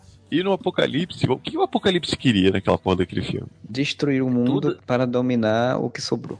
Eu não sei o que a porcaria do Apocalipse queria nesse filme. É, não, Só sei é, que ele é um completo incompetente, que é pegar os mais proeminentes mutantes de todos os tempos e um deles é o anjo. Cara, eu não respeito você, Apocalipse. é, um apocalipse baixa renda, né? Um apocalipse que vai numa luta de ringue do, pra poder pe- pegar o anjo. E é uma analogia a galo de briga, né? É uma Sim, sim. rinha. É uma rinha de dois animais. Que Um anjo com um noturno. O Apocalipse é um vilão até interessante para ser usado naquele contexto ali, né, de anos 80, de- da Guerra Fria, tava quase num, voltando a ter quase um auge e tal. Só que, né, como a gente falou, no, no- a gente já fez um, um hangout sobre é, X-Men Apocalipse, e como a gente falou lá, o plano dele é burro, é idiota. A ideia dele é que não, só os, os mutantes vão sobreviver ao caos, mas, cara, os mutantes eles têm superpoder, eles têm superpoderes, mas eles, tipo, eles se ferem, né? Tem boa parte deles morre, né? Morreria, só sobraria, sei lá, uma meia dúzia. Eu acho que o, o objetivo do, Era do conquista. Apocalipse, não, era, era fazer um extreme makeover no- na galera, né? Porque ele vai encostando no pessoal, vai mudando a parede, deixa a tempestade de cabelo branco, dá, uma, dá umas asas maneira pro anjo. É um extreme ma- makeover, assim, dos, dos mutantes. O, o Apocalipse é o esquadrão da moda. Exatamente. Quadrão da moda mutante. Que não sabe melhorar o próprio visual, né? Não, dele é uma bosta. Mas aí, pra mim, é igual o Esquadrão da Moda, porque os caras também se metem com o visual dos outros. Se você olha pro visual das pessoas e fala, não, peraí, peraí, é sério isso? Sério que você tá querendo dar dica de alguma coisa com essa porcaria desse tênisinho que você tá usando? Quer que a menina do Pantanal vai usar roupa de hipster daqui de É, São Paulo. É, exatamente. E ela vai gostar, tá bom. Marquei aqui, Apocalipse não faz sentido. É, tecnicamente a saga da Fênix muda um pouco, porque a Fênix não quer destruir os mutantes, né? Quer destruir tudo, né? É, mas da- não teve saga da Fênix, né? não sabe qual o roteiro que eles vão seguir, né? Porque do filme que vai vir, ele pode seguir o quadrinho, mas pode também não seguir. Eu acho que eles não vão seguir o quadrinho. Vão fazer a visão deles do que é a saga da Fênix. Então provavelmente vai ser só aquela história. Ah, ela se descontrolou e a gente tem que pedir uma pessoa que tá descontrolada. Ah, que tá doida. coisa que fizeram no, no X-Men 3. E não uma pessoa que de fato quer destruir, porque é como o Tron viu que é uma merda e quer destruir. E dessa vez não tem o Wolverine pra matar ela, né? Não tem o Wolverine, verdade. Vai ser o Ciclope, né? Que é o amorzinho dela. A Coitado. de um- Mística, né, cara? Que é Jennifer Lawrence. É, pois é, a bicha Ou vai ter que o salvar. Magneto, que é o, o Fassbender. Vai ser deles, cara. Coitado do Chris Claremont, do John Byrne, né, velho? Como o filme dos X-Men é a mistureba de plots, já sabe que o Magneto vai estar formando acólitos dele em um local que dizem que possa ser que seja Genosha. já sabe que vai ter a Lilandra, ninguém sabe se, vai ser, se ela vai ser do Xia ou não. E vai ter a Fênix Negra e vai ter essa nova formação dos X-Men. Então, é uma mistureba de coisas. É a Jessica Chastain, né? Que vai ser a Lilanda? Não, a boa atriz. E quem é que vai ser o mutante a ser adicionado? Porque sempre tem que ter algum mutante novo. O Cifra. Até agora não falaram não dele, pelo menos que eu lembre não. O Arlok e o Cifra. Então, se ainda for isso, ainda tá bom, né? É, bota uma legal. Psylocke pra ter três fala, né? E ela não volta também, né? O que acontecia com a Psylocke no final do filme que eu não lembro? Ela sai. Ela, ela dá, ela dá a saída pela Pela esquerda. esquerda, pra Ah, Albuquerque. é o Leão da Montanha, ela. É, Ela só mete um vazare. Tu tava aí com o cara que destruiu o mundo, mas de boa, vai-se embora. Mas a Tempestade também, ela só diz, Ih, gente, eu vacilei, posso ser X-Men também? Vai, então vambora. Triste, porque a Olivia Munn é uma boa atriz e ela podia ter mais participação e voltar e ela ficou filme. igual a Psylocke, né, cara? Mas Também. né, Gosto. é Fox, né, velho? É Fox. É igual o Noturno, que é sensacional em X-Men 2, mas tem uma cena boa. né? Meu objetivo é a conquista! Então, Wolverine, cara. Quem era o vilão? Era o Dente de Sabre, o vilão, né? O primeiro, o vilão era o Striker. né? Não era necessariamente o Dente de Sabre, era, era a organização em si toda, porque o Wolverine tá com eles, depois deixa eles e depois eles vão atrás dele. E daí, então, é pessoal. Aí, que dúvida que ia ser pessoal. Fica com um casal de velhinhos e matam o casal de velhinhos e. Da moto, né? Que ele pega a moto. É. E é pessoal, isso é muito pessoal. Pois o ele, filme que ele- tem a bala de adamantio que não explode a cabeça, mas depois explode a cabeça. né? Mas é porque era uma bala de adamantio específica para apagar a memória. Aí, gente, vamos falar de Wolverine 2, que você leva o filme inteiro pra descobrir que é pessoal. Não, é muito pessoal. O japonês velho lá quer roubar o, o mocotó do, do- É verdade. Quer roubar o André Marques do Wolverine. É, exatamente. Como a motivação do filme ia ser com o herói em si, aí tem que fazer essa relação de amizade, né? Os caras eram amigos no passado, e ele confiava no cara e tal, o cara ia morrer, chamou ele, ele foi lá com toda boa vontade. Por quê? Porque ele queria usar o Transformer de prata pra roubar o mocotó do osso do Wolverine. Essa é a motivação de Wolverine 2. Tem gente que diz que esse filme é bom. É, esse filme ele tem as cenas interessantes, mas no contexto geral ele não é bom. Tem metade do filme você fala assim, caraca, o filme. Olha, até que esse filme vai ser maneiro. Até porque você tá meio traumatizado com o outro Wolverine. Aí você fica, pô, aí, agora vai, hein? Acho que aí vai. Aí de repente, Mas- puta, não. Mas quando, mas quando você viu o Bumblebee de prato, o que, que você pensou? Antes, antes, Andy, é quando a víbora tira a peruca e ela Pode uma crer, pode crer. puta de cobra. Ele tem umas, umas coisas interessantes, como o relacionamento com a menina lá, que é um relacionamento também interessantezinho. E a cena que é tirada do quadrinho lá, né? Que é a coisa das flechas lá que prende ele e segura ele, tá, tá, tá, e aquele monte de ninja. Isso é interessante, mas não é, não salva o filme. E, aliás, a Miyuki ali, ela é tipo um par bem mais legal pra ele do que a forçação de barra da Jean Grey, né? O, Aí só os entendedores entenderão. a Daniele Suzuki, né? Daniel Suzuki. Já citou pra caralho o Deadpool aqui. O Deadpool é o inverso. É o Deadpool que tá atrás do Francis por uma vingança pessoal. Não é o vilão que tá atrás do herói por uma vingança pessoal. Mesmo porque o Deadpool não é um herói, né, cara? O Deadpool é, é um anti-herói. Tipo, ele tá atrás do vilão pra se vingar e o vilão tá tentando se defender. Por isso que até que ele sequestra a Vanessa no final. Mas eu acho que é- aqui você tem uma inversão do que normalmente se faz, né? Não é um, um vilão perseguindo o herói, e sim um herói perseguindo o vilão. E é até mais difícil com aquele bracinho curto, né? Mas é legal que na hora de ele fazer amor consigo mesmo, parece que é a mão de outra pessoa. É, você falando de, de anti-herói me lembrou agora o dos justiceiros, né, cara? É tudo pessoal também, né? Ou, é- ou era exatamente essa inversão? Era essa inversão a também. É o inversão também. terceiro caça os caras. Caça de outra volta. Porque o de outra volta matou a família dele toda e no outro ele já tá fazendo o serviço normal da, já tá caçando os, os vilão e os vilão resolvem ir atrás dele porque se meteram no meio. Sim. É o retalho e o irmão louco dele. Nossa, esse filme é ruim pra caralho, né, velho? Mas o retalho acaba sendo pessoal, porque o retalho, ele vira retalho porque o, o Castle joga ele lá, né? Não, é, faz sentido. Mas o lance é que vira uma guerra entre duas pessoas, assim. Não, não. O Justiceiro é um personagem que cabe o lance pessoal.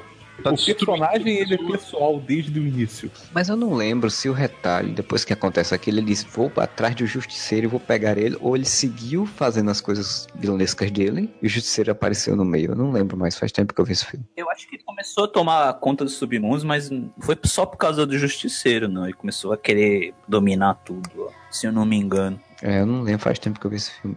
Eu tenho uma história engraçada com esse filme, que eu tava indo, voltando do Japão. Quando eu fui ver as opções lá do DVD, era é, filme da Mariah Carey, o Glitter, era um filme do Renato Aragão e Warzone. Claro, né? Foi Warzone. E tu pensou, por que, que eu não vi o filme do Didi? Como ele falou que era o filme do Renato Aragão, provavelmente era a fase horrível dele. Ah, mas Então- comparado com o Warzone, cara, eu ia dizer, era melhor ter ido ver o filme do Didi. Era Didi e o mistério de alguma coisa, né? Assim. É, não, era o da Princesa Lili. Nossa senhora. Pior do que esse, só aquele que a Ivete Sangalo é o par romântico dele. Porra, tem par Pera aí, romântico de Didi com Ivete Sangalo?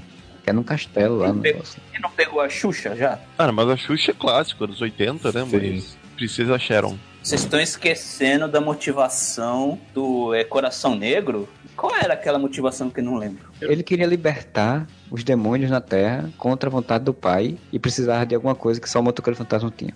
Que era o mídia de fogo, não? Ah, urina de fogo. Aquilo é o portal do inferno. O que é aquele Meu pai- CG, né, velho? Que é esse O filme? que é aquele filme? Botar a cara do Nicolas Cage num corpo malhado porque eles botaram, tá ligado?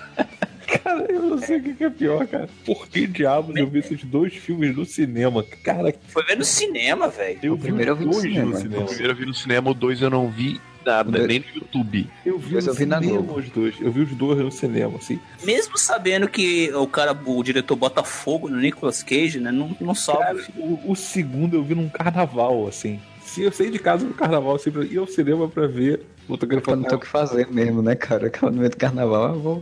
O que fazer mesmo, vou ver esse filme de merda. O segundo eu vi meia hora e parei, não consegui mais. Eu fui sozinho no cinema pra poder ver. Não consegui nem, Também, não teve nem arrumar uma pessoa pra poder ver. graça com outras pessoas. Não, e o pior é que assim, o segundo, o plot do segundo ainda é um pouquinho melhor que o plot do, primeiro, né? Porque É. o plot do segundo é tem um menino, do- o anticristo, né? O menino demoníaco, filho É, do o Danny demônio. Cat lá. Danny Cat, que ele, o demônio quer pegar para poder fazer, transferir corpo e se tornar um grande o ser superior fodão e o motoqueiro fantasma se mete no meio porque tem um cara lá que era da igreja que disse, olha, esse menino vai dar merda, você tem que ajudar. É melhorzinho, né? É melhorzinho, só que tipo, não quer dizer que o filme fica tão bom. Ele é um pouquinho melhor que o primeiro, mas isso não quer dizer grandes coisas. O Nicolas Cage, caralho. Quem é que teve ideia? Vamos botar o Nicolas Cage pra ser o motoqueiro fantasma? Vamos, e vamos botar, sei lá, o Adam Sandler pra ser o próximo Batman, então. Cara, não, e o Nicolas Cage no 2, cara, eles, eles exageram, assim, porque, tipo, ele tá. John Blaze está realmente louco, então você tem que ter, realmente interpretar como um louco agora. Você tem que Meu fazer caretas e gritos e, e risadas exageradas. My eyes, my eyes. Nossa senhora. Eu não vi o 2 porque o 1 um já foi um- uma exceção que eu fiz a uma regra que eu tenho na vida, que é não assistir filmes que tem o Nicolas Cage. E daí eu abri essa exceção. Eu abri essa exceção pra me fuder, pra ver a porra do Motoqueiro Fantasma. Então eu aprendi, não repita. Eu assisti o filme do Nicolas Cage, que é o inspirado em Deixados para Trás, que é Apocalipse, em que ele é um piloto de avião que tem que segurar um avião até o avião poder pousar, porque o mundo tá tendo um arrebatamento. Então vai lá e assiste o Capitão Sully lá do Tom Hanks, que é um filme bom que é um ator bom, pelo amor de Jesus, que tem que fazer a mesma coisa, tem que segurar um avião. Não no arrebatamento, porque não é um filme idiota. O Motoqueiro Fantasma, ele é um filme que foi feito pelo mesmo diretor do filme da Electra, né? Tá é que já diz muita é. coisa. O mesmo diretor do Demolidor. Como é que esse cara consegue ainda fazer filmes? Ele fez o filme do Demolidor, relativo sucesso, não é um grande sucesso, mas pra época, né? Início dos anos 2000 e tal, teve um relativo sucesso. Aí os caras pô, legal, vamos fazer um spin-off da Electra. Deram ele como produtor, ele não foi nem diretor, ele foi produtor e botou na mão de outra pessoa. E foi fazer o filme do Motoqueiro Fantasma, porque, porra, né? Motoqueiro Fantasma, caralho. O personagem vai fazer muito sucesso, as pessoas querem ver ele. Aí o primeiro filme foi uma desgraça tão grande que no segundo filme passou anos pra citar e ele não foi mais o diretor de mais nada. E no trailer eles me metem um, o motoqueiro fantasma mijando fogo. Deus, cara, chega a ser doença essas pessoas, não é possível. O da Electra é o que querem matar a família que é vizinha da Electra e a Electra vai defender a família. Que é a menininha. Isso. É, o Electra já tava, tipo, querendo deixar de ser ninja, né? Deixar de ser. Deixar de ser ninja? Como é que você deixa de ser ninja? Deixar de ser mal. Exato, quer abandonar tudo e acaba se metendo numa confusão do, do barulho. Vocês lembram de uma fase que o Deodato desenhava a Electra? Peter Milligan escrevia que a Electra não queria matar. Imagina, uma- Electra não quer matar. Que bosta, né? Claro, ela só vai dar só uma batida com um bastão e a pessoa vai desmaiar. Pois ela é. usa o sai, mas ela bate ao contrário. É um sai não afiado. Sai, vamos falar de filme bom? Vamos falar de Logan, então. Vamos sair dessa seara maldita aí que a gente entrou, nesse buraco desgraçado. Logan Hum. também não é pessoal, né? Então, não é pessoal. Os caras não estão atrás, eles estão cagando pro Wolverine, eles querem a menininha. É, de novo, o vilão tem um plano, tem uma- um objetivo e o herói se mete no meio da história, né? Ele acaba sendo jogado. Sim, porque é isso que heróis fazem, né? Os heróis, eles impedem que os vilões façam coisas ruins. E finalmente o filme bom, né? Até que enfim, né? Depois de dois filmes do Wolverine bosta, meu cara. Que alegria ver um filme bom do Wolverine.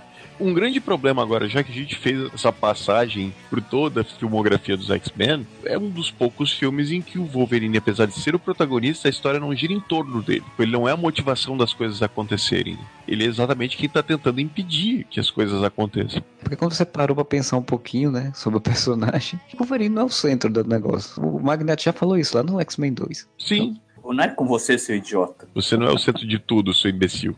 Todo mundo que gosta dele se ferra é igualzinho no Ele gibi. não aprende, né? Porque lá no primeiro o Wolverine de Boston, ele vai ficar na casa dos velhinhos, o velhinho morre. Agora o que ele faz? Vai morar na casa do Soul Glow.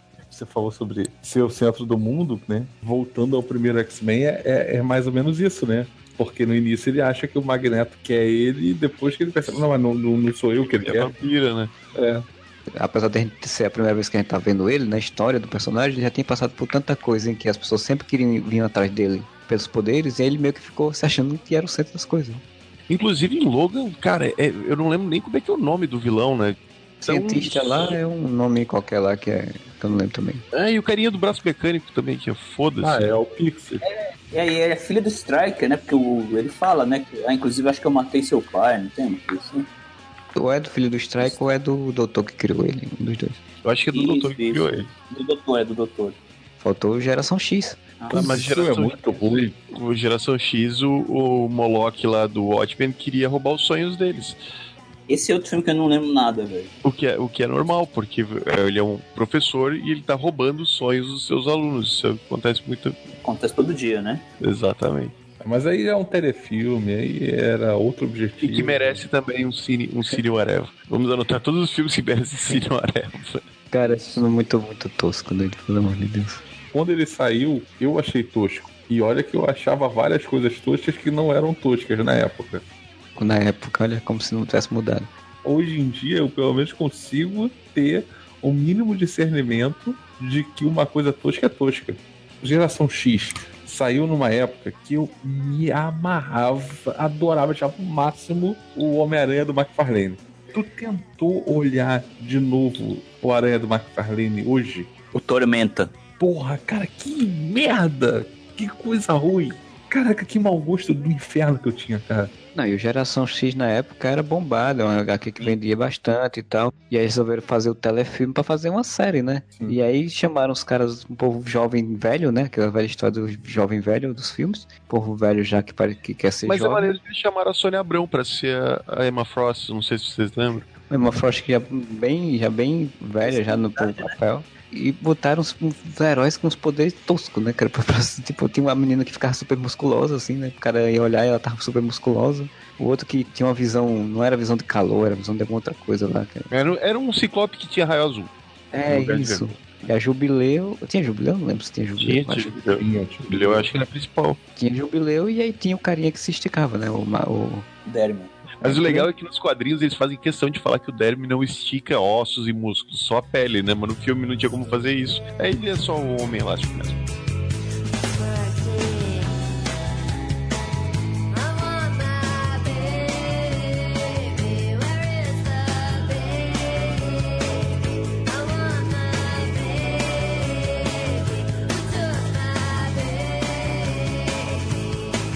Homem-Aranha. Alguém me explica o que, que o Duende Verde do William Defoe queria né, nesse filme? Ele queria um filho que não tinha. Porque ele começa querendo se vingar dos, Da indústria. empresa. dos tava acionistas, né? É, ele começa destruindo a concorrência, porque destrói a, arma- a roupa lá da concorrência que tava tomando o contrato dele com o militar. Depois destrói os acionistas, né? Porque queria tomar controle. Aí ele vira um stalker do Homem-Aranha do nada, cara. Ele fica perseguindo o Homem-Aranha loucamente, cara. Sem, sem... É porque ele já tinha conquistado o que ele queria. Aí ele não tinha mais o que fazer. Ele disse, pô, vou, vou arranjar um hobby, né? Vou stalkear alguém. Até o lance deles descobrirem uma identidade do outro é maneiro e tudo mais. Mas, cara, quando ele vira stalker do Homem-Aranha, pra quê? Ele fazia terapia no espelho, vocês lembram? O espelho é melhor que ele. e quando ele pega o Homem-Aranha no na- negócio pra tentar converter o Homem-Aranha pro lado dele, né? Não é que, que Luke, você é meu filho, é esse, cara. Essa coisa freudiana aí, essa coisa psicológica de que, tipo, ele não tinha o filho que queria e viu no Homem-Aranha o filho que ele poderia ter. É pessoal e bem ruim, inclusive, né? O que já não acontece no Homem-Aranha 2, que é bom, né? O que, que o Dr. Octopus queria? Ele queria fazer um troço de fusão a frio que ia destruir a cidade. Não lembro o que, que era. É, não. Ele, ele criou uma tecnologia que utilizava ener- energia re- re- renovável e con- constante a partir do, da questão lá com fusão e que ia fazer o poder do sol e tal. Ele enlouquece, na verdade, né? O Dr. Sim, dá uma Octopus ele merda, a mulher dele morre. A mulher morre, o negócio frita, os- começa a ter aí a falando na- na- dentro da cabeça dele que nem o diabinho também do Alexandre, lá da viagem. Aí ele quer fazer o quê? Ah, vou reproduzir o que eu tinha feito antes, porque deu merda porque o Homem-Aranha me atrapalhou. E eu vou reproduzir, só que eu vou- vai dar certo. Só que não ia dar Não, não certo e ia foi o. Homem-Aranha que atrapalhou ele. Foi, a cagada foi do negócio mesmo. Não, mas tu não se lembra não que quando ele tava fazendo, começou a dar cagada, ele disse que ia conseguir resolver e o Homem-Aranha impediu ele? Puxa tomada, não era? É, o Homem-Aranha desliga porque senão ia destruir a cidade inteira. E aí ele diz, pô, o Homem-Aranha me impediu de resolver a questão. Mas ele não vai atrás do Homem-Aranha por causa dele. É porque o Harry, o, o James Franco, vai lá e dá. Ó, eu, te- eu financio o tu- teu projeto se tu me trouxer o Homem-Aranha. Uma parada assim. Sim, sim, sim. Não. É, ele não vai atrás do Homem-Aranha porque tá com raiva do Homem-Aranha. Ele vai porque precisa poder ter o dinheiro pra poder fazer o negócio que ele queria fazer. É, porque o pessoal não era dele, o pessoal era do James Franco.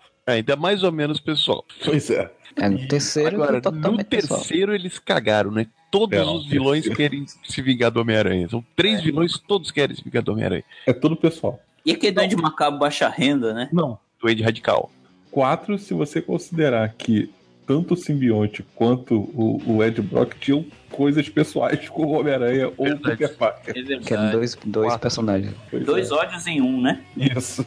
O Homem-Aranha que queria se vingar, sei lá por quê, porque o Homem-Aranha tava impedindo ele de cometer crimes, né? É porque o Homem-Aranha estava impedindo ele de cometer crimes, que era esse é o dinheiro que ele ia usar pra ajudar a, menina, a filha dele que estava doente. E além tratamento. disso, óbvio, ele matou o tio Ben, né? E síndrome Tim Burton de precisamos reticonizar e, e tornar mais pessoal ainda, porque não tava pessoal o suficiente. O Homem-Aranha que precisava do Esquadrão da Moda. Sim, o James Franco, que é o Duende Radical, né? Que também quer se vingar do Homem-Aranha. Cara, aquele doente é muito escroto, cara. Aí o Eric Fordman, que quer se vingar do Homem-Aranha. E daí o Venom, que quer se vingar do Homem-Aranha. Caralho, tu- o Peter Parker vai embora de Nova York e Gosta acabou a caralho. E no meio disso tudo, o Homem-Aranha fica só aquele cabelinho emo dança, cantando. Capitão Stacy, que não gosta do Homem-Aranha, o, o Jameson, que não gosta do Homem-Aranha. Tinha o Capitão Stacy nesse filme? Quem era o Capitão. Stacy? Nem lembro, mano. E aí ele é e a Gwen Stacy. Tá, a Gwen É, eu Gwen lembro que era a. Bryce Dallas, né? Mas o Capitão Stacy eu não lembro. Tinha, tinha. Porque tinha que ter tudo, né, cara? É o terceiro filme, ia fechar a trilogia. Tinha que ter tudo da história do mundo. Deve ser pessoal pra caralho. Tipo assim, se você não tivesse o Homem-Aranha, os vilões não iam ter que fazer nesse filme. Isso porque eles não usaram o plot do, do Dr. Connors, né? Porque tem um Dr. Connors na trilogia, não tem? Tem, tem. Sim, sim. Se ele virasse lagarto, ele ia querer se vingar do Homem-Aranha porque virou lagarto. Ele queria se vingar do Homem-Aranha, porque o Homem-Aranha impediu ele de fazer certa experiência que é trazer o braço dele de volta e acabou transformando ele num lagarto. Caraca, é verdade, tem o, o, o Capitão Stacy é o James Cromwell. é tanta gente, é tanta coisa que a gente nem se lembra quem tem. Porra, eu nem lembrava que ele existia, cara. E ele que Eu é que o o, Sam- o, o pai do eu acho que Baby, o Sam Raimi- tempo atrapalhado, pô. Eu acho que o Sam Raimi esqueceu do, do, Chuck- do Dr. Connors, hein? Ah, não, tem tanto aqui que a Não, o Dr. Connors ele tá, tá listado. É, O Sam Raimi ele queria botar o Capitão Areia nesse filme somente como vilão. Não, Capitão Areia não, Homem-Areia. É, o Homem-Aranha como, como vilão nesse filme. E somente ele, né? E fechar, eu acho que no máximo com o Duende, né? E depois no quarto filme ele É, ia mas- fazer o, o Lagarto e o, o Abutre. Ele queria também Ah, uma participação do mistério, não era? Mas ia ser tipo uma side questzinha pequena, assim. No iníciozinho, provavelmente. né? Pra mostrar que o personagem tava ainda. Tinha outros vilões e ele tava agindo contra eles ainda, né? Enquanto um filme passou do outro. Que é o que fazem no, com o Rino, né? No, no espetacular. Naquele filme horrível. Que te chamam Paul Giamatti pra fazer isso, né, cara? Um puta ator fazendo aquele lixo, né? Paul Giamatti precisando muito pagar algum boleto atrasado, né? O pior é que eu gostei da, da armadura, que, né, o conceito que eles bosta, fizeram. Eu, eu- o conceito que eles fizeram eu achei interessante porque eu acho, assim, eu não gosto do Rino clássico, né? Que é aquela roupa escrota. Esse Rino aí do filme ele é mais próximo do Rino dos- do Ultimate. E achei interessante a ideia de você mostrar que o Homem-Aranha tá enfrentando outras coisas entre um filme e o outro, e entre uma história e outra, né? Mas Aí virou o Homem Escavadeira. Mas vamos manter aqui em Homem-Aranha já, já vamos para aquelas bostas daqueles espetacular. O Largato. O Largato, ele queria o quê? Ele queria transformar todo mundo em largato, né? Ele não queria nada com Homem-Aranha. O Largato só queria uma mão. ele quer uma ajudinha, uma mãozinha. Piadinha Evaristo Costa podia rolar agora, né? Na edição. a história original, né? Clássico, né? Que ele queria recuperar o braço e acabou fazendo um negócio, deu errado e virou lagarto. E ele pensou que agora, beleza, então vou transformar todo mundo em lagarto. Claro, porque é o que todo mundo pensa. Sim, Mas óbvio. pelo menos não é pessoal, né? Ele não tá. Ele não quer se vingar do Homem-Aranha. Nem do Peter Parker. Agora, aquela obra-prima que chama Espetacular. Homem-Aranha 2, A Vingança de Electro. O que eu acho mais louco desse filme é que eles botam esse título, né? A Vingança de Electro, como se a vingança dele fosse uma grande Ameaça, coisa. né? não, é ameaça, É ameaça. ameaça. Como se fosse uma grande coisa, né? Porque o filme também, ele, ele sofre do mesmo problema que boa parte dos filmes que a gente falou quando chega no derradeiro, na, tá no- na merda já. É um monte de plot desnecessário. Já como o primeiro já tinha um monte de Pô, plot. tem até o Asilo Arca no filme. E sério, esse filme, ele é ruim todo, cara. Todo. Se fora, eu gosto do, do relacionamento entre o Garfield e Emma Stone ali, né? E Gwen Stacy e Peter Parker. A única coisa que é bacaninha, mas também chega uma hora que vira novela. Vou pra Inglaterra, não vou pra Inglaterra, vou pra Inglaterra, não vou pra Inglaterra. Remasterização de charada do Jim Carrey é foda. Duende Verde é muito tosco, cara. Conseguiu ser pior que o Duende Radical, cara. Tem o plot do Homem Misterioso que tinha aparecido no final do primeiro filme. Ninguém saberá quem é jamais. né? Cara que é- trabalhava por Norman, que tava morrendo, que morreu e o filho voltou porque o pai tava morrendo. E ainda tinha que o Peter Parker encontrava o metrô, Metrô escondido do pai. Tinha coisas que importantes sobre Oxford. É, é coisas que você nunca vai saber. Tipo, é um monte de coisa assim desnecessária. E no meio disso, o cara quer criar uma história de vilão contra herói, que é a ameaça de Electro, que é a vingancinha, né? Caralho, eu sou fã do Homem-Aranha. Nossa, o Homem-Aranha não me deu atenção. Eu vou, Vou virar um super vilão e vou matá-lo. Vai tomar no cu, cara. Sério? Ele Além de ser- ser uma- um troço pessoal contra o herói ainda é ridículo, velho. Ele veio de, ser, de se vingar da empresa que deixou ele sofrer um acidente e quase morrer, né? Não, vou me vingar do Homem-Aranha que não me deu autógrafo. Não lembrava meu nome, apesar de ter respondido minha cartinha. Eu não lembro. Por que, que o, o Duende Verde queria matar ele? Porque o Duende Verde fica puto com ele, porque ele quer a ajuda do, do Homem-Aranha pra poder fazer a transfusão de sangue e tal. Pra salvar e o pai. Ele, pra salvar o pai, e ele fala que não, ah, agora eu quero te matar. Nesse universo louco que criaram, o poder do Homem-Aranha vem de experiências que o Norman tava fazendo pra se curar de uma doença degenerativa que ele tinha. Sério, ele tava com a mesma doença. é um Sim, o Harry tinha a mesma doença, que era, era uma doença que transformava a pessoa em doente, né? Que é tirado do Ultimate, né? Que no Ultimate é isso que acontece com o Duende Verde lá. E você pensar que a proposta pro terceiro filme é que o, o Duende Verde voltasse, que voltasse, o Eletro parece que ia voltar também, voltar o Capitão Stacy, que tinha morrido no primeiro, voltar a Gwen Stacy, porque tinha uma coisa lá dele, meio como se fosse o Chacal, né? A saga do clone, de que ia trazer pessoas de, de volta da morte. Ainda bem que acabou. Caraca, velho, era muita ideia. Deve ser um negócio que o Norman ia ser só uma cabeça dentro de um jarro Ainda tinha isso que o Homem Misterioso, que era o que eles chamavam lá de Slenderman, eu acho, ou era Shadowman. Slenderman é aquele, aquela lenda urbana americana, né, pô? Sim, era um homem misterioso, aquele não sei o que mesmo que eles chamavam. Não sei se era o Homem das Sombras, alguma coisa assim. Que ele era tipo o capanga, né, do, do é o. Nightman, o homem elétrico. Nightman. Que tinha no subsolo das empresas Oscorp é, um monte de tecnologia estava sendo criada e no, tinha até uma cena deletada que não botaram no, no final do Homem-Aranha, Espetacular Homem-Aranha 1, que era ele andando, que ele passava pelos tentáculos do Dr. Octopus, né, por exemplo, assim. Porque era já pra dizer que ia fazer o Sexteto Secreto, né, o Sexteto Sinistro, que era o filme que a Fox queria, a Sony queria fazer de spin-off. É que é quando o Duende vai pegar o planador lá e no mesma escola do, do Lex Luthor você tem lá as itens para vilões com desenho já, Sim. com design já pra, com nomes, com tudo. É incrível isso. Meu objetivo é a conquista! Mas vamos seguir com o Homem-Aranha, chegando no, no nosso querido Homem-Aranha de volta ao lar. Apesar de ter a ligação que a gente só discutiu, isso a gente já rasgou elogios para eu, pelo menos, rasguei elogios para Homem-Aranha de volta ao lar no podcast específico. Mas apesar de ter a ligação entre o, o Abutre e o Homem-Aranha, que você vai descobrir só no final, né? Que é uma ligação meio indireta, não é pessoal. Tá cagando pro Homem-Aranha ter o Homem-Aranha se metendo nos negócios dele. o herói que vai impedir o vilão de fazer alguma merda, não o contrário, é isso que é importante. As pessoas não entendem, os roteiristas não entendem que é melhor. Inventaram menos nessa, né? Na verdade, inventa mais até, Andy. Eu acho que é mais difícil você criar uma história envolvente e empolgante que o herói tem que ser um herói, isso quer dizer impedir um crime, desvendar um mistério, do que você simplesmente fazer uma historinha de vingança, cara. História de vingança é muito fácil de fazer. Ah, quero matar o Homem-Aranha. Isso é muito fácil de escrever, cara. Não, e é tão simples, né? Que essa, o que o Marcelo acabou de contar, né? Essa coisa cambolesca, ridícula. Sim. E ficou legal o Michael Keaton. Michael Keaton tá foda. O homem que tá acostumado a animais voadores, né? É o é o morcego, é o passarinho, é o abutre. Falando em morcego, vamos pra trilogia do Nolan, porque todo mundo elogia muito, inclusive eu. E aí, Batman Begins. Motivação do Ra's al Ghul, eu pelo menos acho que não é contra o Bruce Wayne, né? Ele Não. quer destruir Gotham, ponto. Vocês lembram o que é Gotham? Que ele quer destruir as cidades que estão corrompidas, digamos assim. E Gotham é um lixo, né? Bruce vai impedir isso, né? E até a ligação pessoal que eles criam faz sentido porque é para que no futuro o Batman entenda o que, que o Ra's al Ghul quer fazer. Né? Não é que o Ra's al Ghul voltou para Gotham por específico motivo de quero matar o Batman. Apesar do Bruce Wayne ter tacado fogo no, no templo do, do inteiro, né? Mas eu acho que não se prende a isso, sabe? Não é Ra's al Ghul voltando, hahaha, vou matar o Bruce Wayne. A trama do 1 é mais bem simples, aliás, né?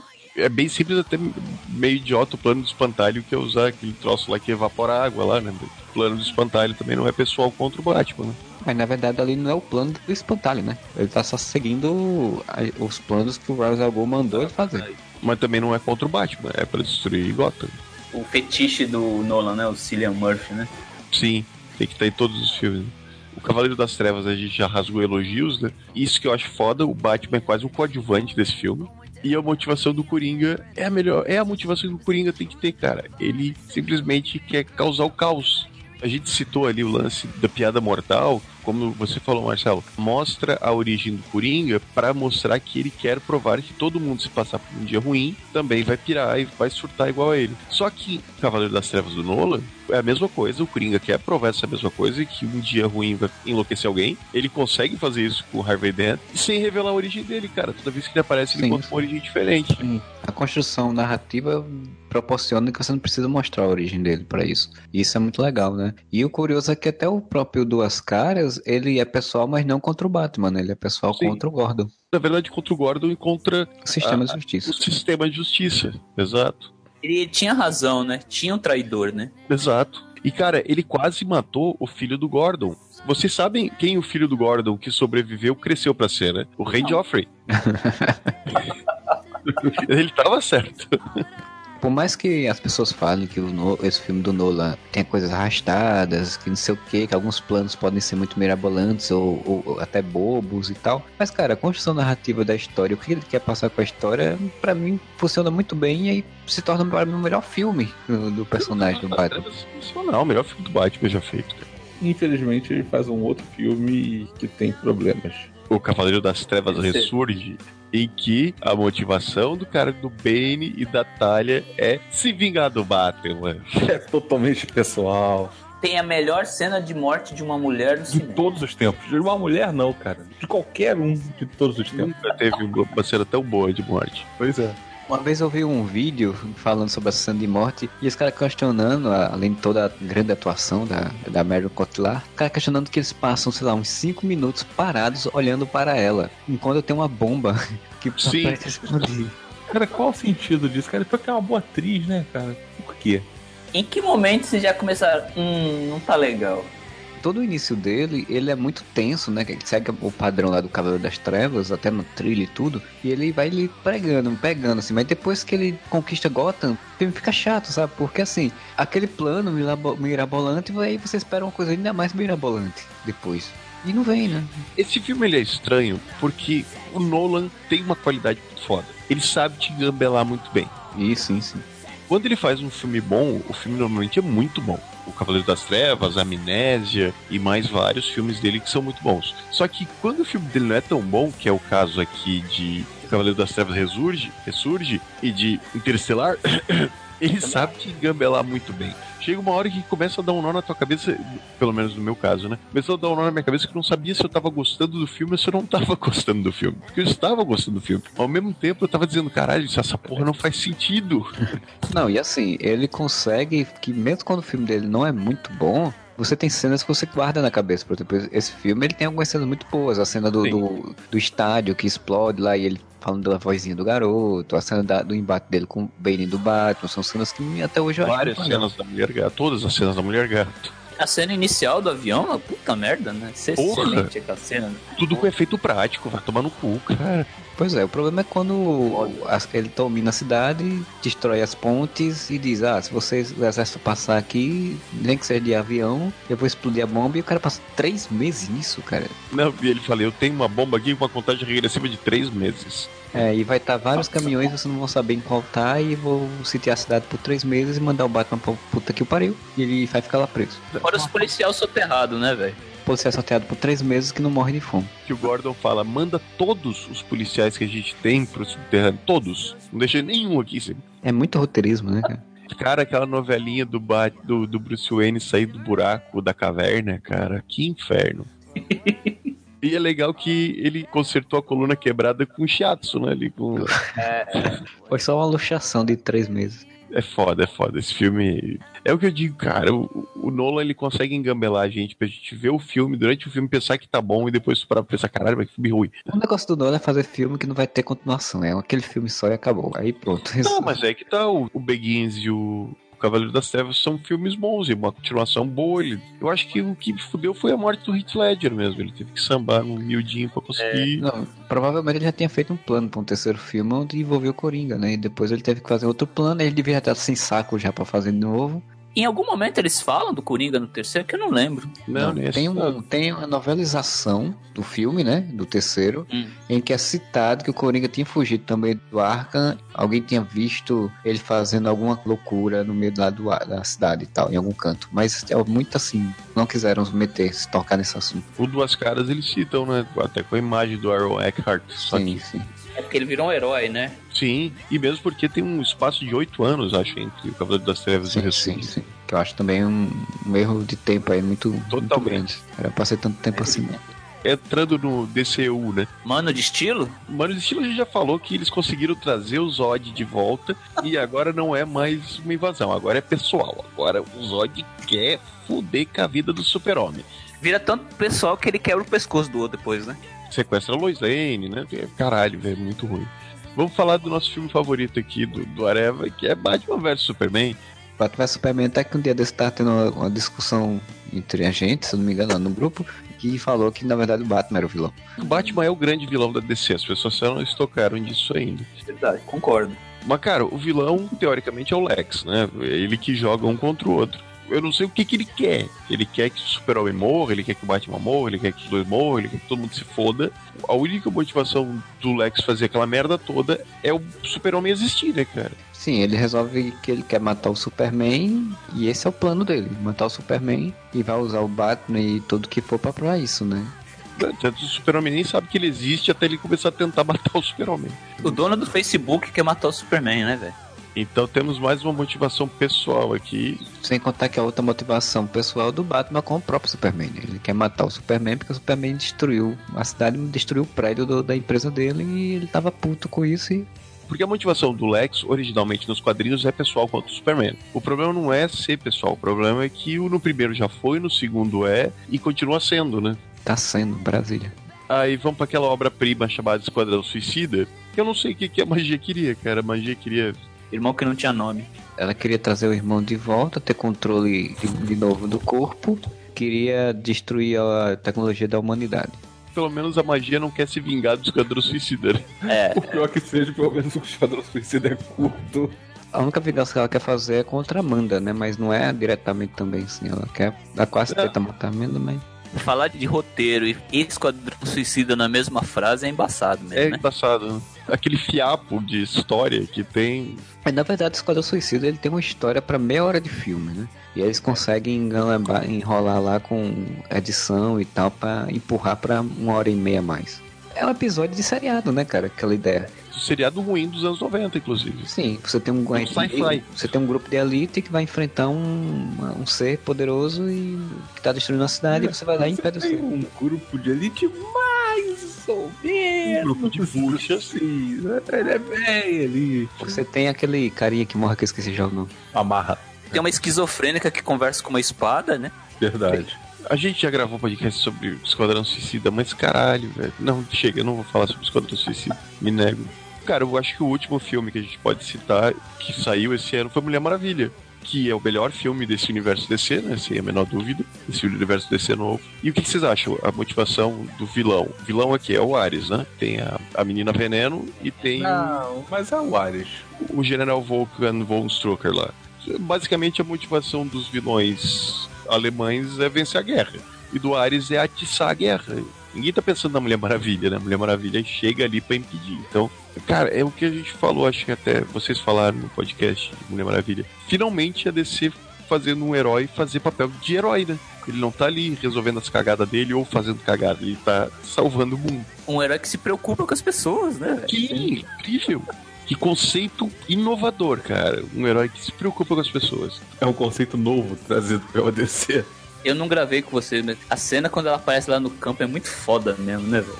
E ela faz nessa cena o que nenhum filme com o Superman do Henry Cavill conseguiu fazer, né? Que é mostrar ela uma figura de inspiração, de esperança e tudo mais. Que eles estão tentando vender agora pra Liga da Justiça. Porra, olha como a Patty Jenks conseguiu fazer isso com a Mulher Maravilha. É que depois da morte, lá no pós-mortem, vão dar Prozac pra ele, né? Porque aquela cara de que ele tá chorando é foda mesmo, né? Sim, tu vê as fotos de bastidores, tanto de BVS quanto de Man of Steel, cara. Tá lá o Henry Cavill tirando foto com as crianças, sorrindo, divertidão. Aí o Zack Snyder deve dizer assim, ó, gravando, fecha a cara. Você é mal, que nem o pica Você é mal, fecha a cara. Você é uma máquina Vai de matar guerra. alguém quebrando o pescoço. Um abraço, Modesto. Ah, chega, gente, vamos entrar aqui nessa seara de novo, vai, vai ser foda. E o Born to Be Wild? Qual é a motivação? Vocês leram? Ah, ele quer as caixas maternas, né? Ah, as caixas tá na Terra? Tá um com as Amazonas e uma com os Atlantes. Ele quer a caixa da mãe terra, pô. É isso que ele quer. Pelo menos ele não vai pra cá, porque eu vou, vou me vingar da Liga da Justiça. Isso é que nem Agora. existe.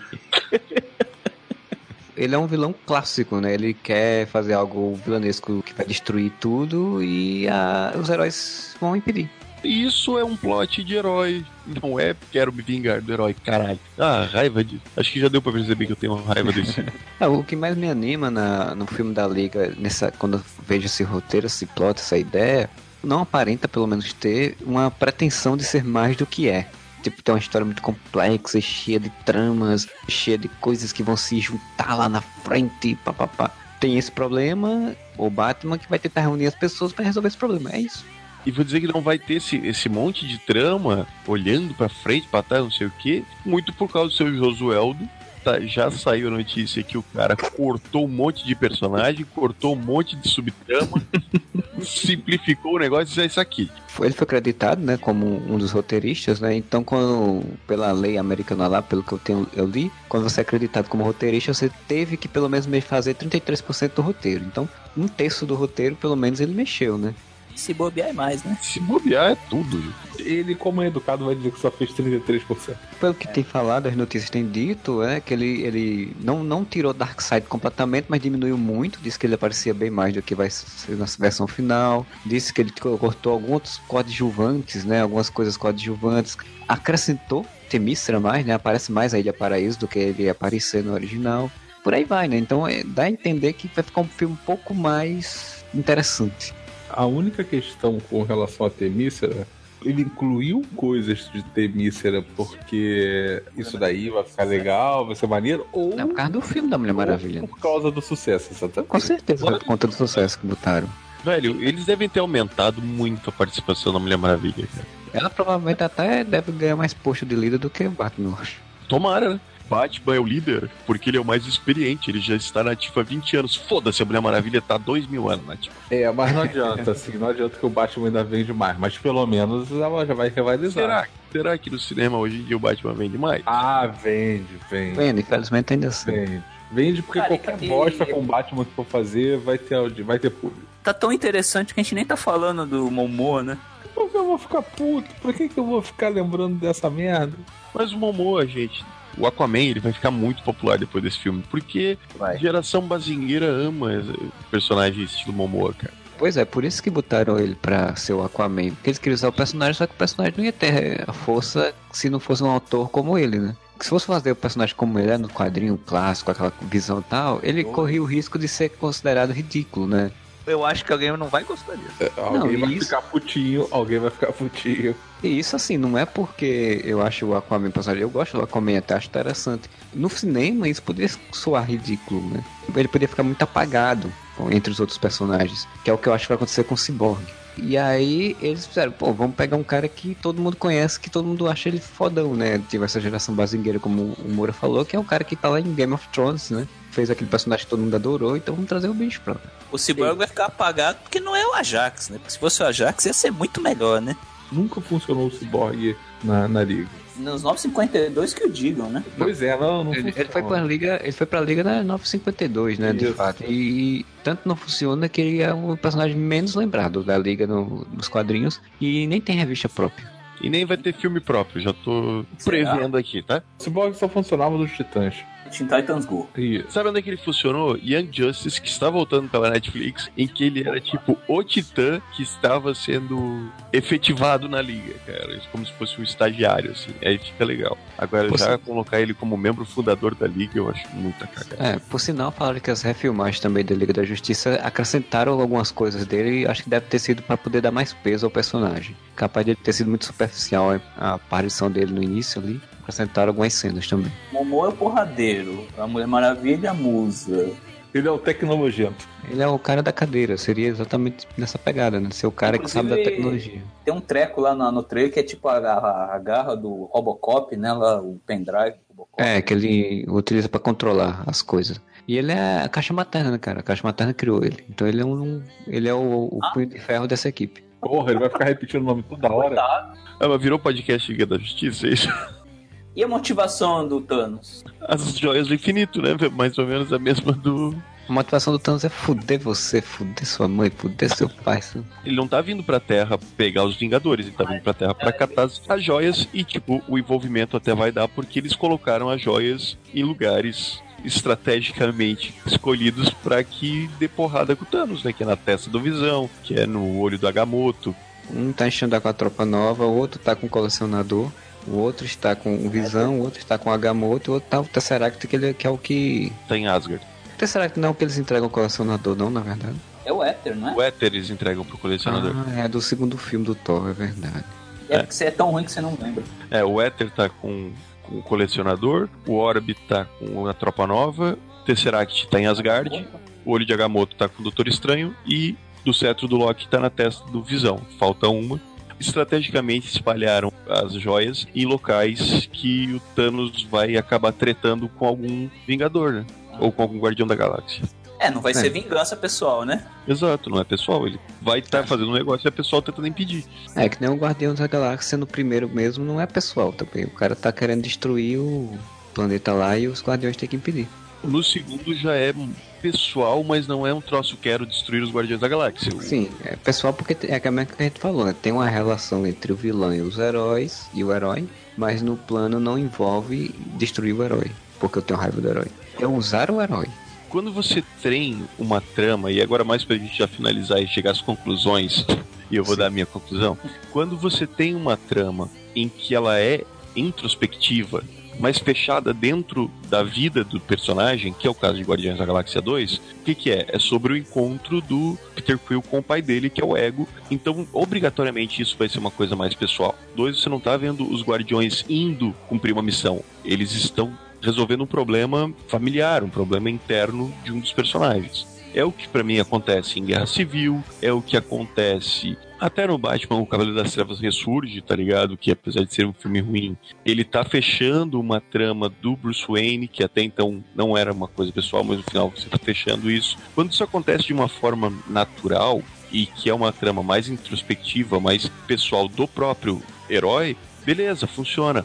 O problema é quando você tem que justificar as ações dos vilões por causa do herói. E daí isso tira muito a força do vilão e do próprio herói, porque ele não tá agindo de uma forma altruísta, ele não tá agindo pra salvar a humanidade, ele tá agindo pra salvar o próprio rabo, cara, quando ele quando a trama é assim. Eu acho que o principal exemplo dentro disso talvez não tenha conseguido entender direito o que, que a gente quer dizer, é só acompanhar as temporadas do The Flash, por exemplo que todas as temporadas, exceto a primeira, que é a melhor, mas nas outras temporadas, o Flash está sempre correndo para salvar o próprio rabo. Ele não tá correndo para salvar Central City, o mundo e tal. É sempre um vilão que aparece querendo se vingar do Barry Allen e querendo matar o Barry Allen e ele fica a temporada inteira tentando não morrer. Aconteceu o mesmo também com o Arrow em várias situações, né? O Exterminador na segunda temporada era isso, Vingança também. Na temporada que o Prometheus também era uma vingança contra o Arqueiro. Esse plot de vingança o pessoal adora fazer. Não sei se é isso que os caras pensam, ah não, vai parecer uma coisa né, mais emergencial, vai, vai dar uma maior Então de emergência, de, de urgência que necessita das histórias de herói. Isso, e o maior perigo pra vida do herói, beleza, mas ao mesmo tempo você tá tirando esse personagem, que teoricamente é um herói, e ele tem que ser um altruísta, que ele é um herói porque ele quer fazer do mundo um lugar melhor, pra um cara que tá simplesmente tentando se salvar, salvar a própria vida, assim. Sei lá, não é isso que eu vejo numa boa história de super-herói. Numa boa história de super-herói, eu vejo o Coringa querendo explodir Gotham City e o Batman tentando descobrir por que, que ele quer fazer isso e uma forma de impedir. Eu quero ver o Brainiac querendo chegar na Terra e roubar todo o conhecimento da Terra, explodir o núcleo da Terra e o Superman tentando impedir isso. Não quero ver o Brainiac chegando aqui e vou destruir a Terra pra me vingar do Super-Homem. Porque senão você resolve muito fácil. É só o Super-Homem chegar, não, Brainiac, beleza, eu me rendo, vou com você. A fase do, da Liga da Justiça Sem Limites, a graça era essa, né? Tipo, o mundo vai ser destruído, quem vai salvar, né? A Liga, só isso, né? Sim, Sem tanta firula, né? Pirula só atrapalha. Podia ter no Cavaleiro das Trevas Ressurge, o, o Nono podia pôr o Azrael, né? Eu sou foda, vou fazer o Azrael ser legal. Aí ele botou o Robin, né? Quase consegue te vender a ideia de que o Bane é legal. Quase. mas aí chega no final e diz, é, não, agora eu vou, te enganei, enganei você. O, o Moura falou que eu era bom em engambelar, então ele me engambelou. Me engambelou porque eu achei que o Bane era legal. E aí chega o final, não, ele é só um capanguinha. É a mania que eu sempre reclamo em Hollywood, no geral, que é do plot twist, né? A necessidade de ter que ter obrigatoriamente um plot twist louco que vai deixar você todo em sua cabeça. Não necessita, às vezes você erra por conta disso. É porque tem um plot twist que é natural e serve a trama e o plot twist pelo plot twist. Eu acho que nesses filmes do Batman do Nolan dá pra fazer essa comparação muito fácil entre o Begins e o Ressurge. Eles tentaram fazer o mesmo plot twist que funciona muito bem no Begins porque ele serve a trama, que é o fato do Liam Nelson ser o, o Ra's al Ghul e você pensar até então que ele era o é do Card, né? Isso serve a trama pra você entender, puta, o Ra's al Ghul é, não morreu. A imortalidade do Ra's al Ghul tá no usar outras pessoas como Ra's al Ghul o plot twist funciona na trama. Agora, no Cavaleiro das Trevas Ressurge, eles tentam repetir esse mesmo plot twist, fazendo a Marion Cotillard lá falar: ah, eu não sou a fulana, não lembro nem como é que era o nome falso dela. Na verdade, eu sou a Talia Al Ghul e eu sou filha do Hazal Ghul, uma coisa que todo mundo já imaginava. Plot twist que nem funciona. E na verdade, a criancinha no poço era eu, não era o Bane. Cara, isso não serve a trama, isso é só pra ter outro plot twist, sabe? Tá forçado. Essa coisa que você falou do, do Nolan fazer gente de trouxa, Moura, funciona também até no final do Ressurge, que o final é bom lá com o Michael Caine, né? Eu gosto desse final. Desculpa o Christian Bale, né? O Michael Caine é muito melhor que ele, né? Porra! Termina do jeito legal o filme. É o que você falou. Será que eu gostei dessa bosta? Eu gostei, acho que eu já até citei isso quando a gente gravou, lá em 2013. Eu gostei desse final da trilogia do Nolan, porque finalmente o Batman não tem um final desgraçado, né? O É. final do Batman sempre escroto, fudido, morre, fica sozinho na caverna, louco. pessoa que ele gosta, só só se lascando. Aqui não, ele para lá na Europa, almoçando aqui com a, com a Celina, de boa. E principalmente porque o Nolan, ele fez um negócio muito legal, na minha opinião, com o Batman. Que é dar a ideia que o Batman quer fazer do mundo um mundo melhor. Ele não tá se remoendo de culpa e de ódio e não sei o que, e numa cruzada obsessiva É. e... O Batman do Frank Miller, ele quer mudar o mundo do jeito que ele quer, né? Sim, Ele é mais fascista, né? O Batman do Nolan ele quer inspirar as pessoas a se tornarem melhores. Então, quando ele vê que Gotham se tornou um lugar melhor porque as pessoas estão inspiradas por isso, ele, pá, cumprir a minha missão, vou curtir a vida, vou pegar minha bulazinha e ir pra, pra Europa, porra. Eu li um texto uma vez falando sobre esse, essa trilogia, sobre esse final, e dizia exatamente que o que o Nolan fez foi pegar o espírito, no, no texto diz isso, né? O espírito do que é o Superman e aplicar ao Batman, né? Exatamente. Fez um Batman diferenciado e mais interessante por conta disso, porque deixou de ser esse Batman depressivo, choroso, que só quer se matar, a um Batman que aquilo ali não era a vida dele, era passageiro, assim, era só um período que ele ia, quando resolver essa questão que ele queria resolver, ele ia deixar pra lá, né? E foi o que aconteceu. Tem a questão do sacrifício, né? Que o Superman sempre faz, né? O Batman, no, no geral, não tem isso, né? O Batman nem precisa, né? O Batman dos quadrinhos ele não precisa se sacrificar, sacrificar porque ele inventa uma saída do cu. É, Cavaleiro das Trevas, né? O sacrifício que ele faz, no final das contas, não é um sacrifício, porque ele não morreu. Sim, mas ele, ele sacrifica o perso a persona Batman. É, ele É, sacrifica a- aquela vida que ele tem ali, como Batman, como Bruce Wayne, mas ele não se sacrifica de fato, que é mais ou menos a mesma coisa que o Nolan faz no, no filme de outra forma. Sim, Boa analogia, não, não tem- nunca tinha pensado nisso. verdade, eu Faz não tinha sentido. feito essa analogia também, Marcelo, muito boa. Até o Nolan faz um Superman melhor que o, Snyder, tá vendo? Mas qualquer um, cara. Até o Nicolas Cage, deve, se tivesse saído aquele filme do Tim Ia. Burton, ia fazer o Superman melhor que o Snyder. Pra encerrar, eu pergunto pra vocês, qual é a motivação do maior vilão de super-heróis atual? Zack Snyder. É fuder com a minha vida aí. Ele leu todos os gibis da Image, ou seja, ele aprendeu tudo errado. Pergunto, é pessoal contra a gente que ele faz isso? É pessoal, ele quer pessoal, é pessoal. a indústria de filmes de super-heróis. Na verdade, Pessoal. o Zack Snyder, ele, a motivação dele é fazer os filmes que ele sonhava quando era criança, provavelmente. Só que ele não se tocou que os filmes que ele faz não, não são um público infantil mais. Então, se bem que tá dando público bilheteria, deve ter um público, mas ele quer fazer um filme megalomaníaco, aquelas coisas bem exageradonas de, de criança que adora, né? Dragon Ball Z da vida. Só que ao mesmo tempo ele quer ser adulto, né? Quer ser Peppa Pig, né? Quer fazer as duas coisas ao mesmo tempo num único filme e aí não faz direito, né? Nenhum nem outro. O Watchman que o diga, né? Olha só, o Watchmen você tem que tomar cuidado, porque uma pessoa aqui gosta do Watchmen. O filme, Gravação? Aqui nessa gravação, o Marcelo gosta. o Marcelo Não, gosta. Mas isso que o Marcelo falou, ele, ele faz no filme do Watchman, né? Ele faz como tá no quadrinho, só que ele faz numa visão mirabolante. Porque no quadrinho é exatamente o oposto, não é uma visão mirabolante, é uma visão medíocre. O humor quis dizer isso, que os super-heróis são medíocres, né? É, são ridículos, é isso que ele quis fazer. Só que aí ele faz aquela visão, como a gente já falou em alguns outros podcasts, aquela visão heroica de uma coisa que não era pra ser. Esse é o No problema mundo dele. sem superpoderes, parece que todo mundo tem superpoderes. Meu objetivo é a conquista! Então, pessoal, esse foi o nosso podcast aí falando sobre vilania, sobre vilões, sobre motivações. Se você curtiu ou não curtiu, deixe seu comentário lá no areva.com ou mande para contato areva.com ou entrar no Facebook ou entrar no Twitter, a gente tá lá com nossos perfis, você deixa o seu comentário. A gente volta semana que vem com mais um podcast. Bom final de semana para vocês e whatever.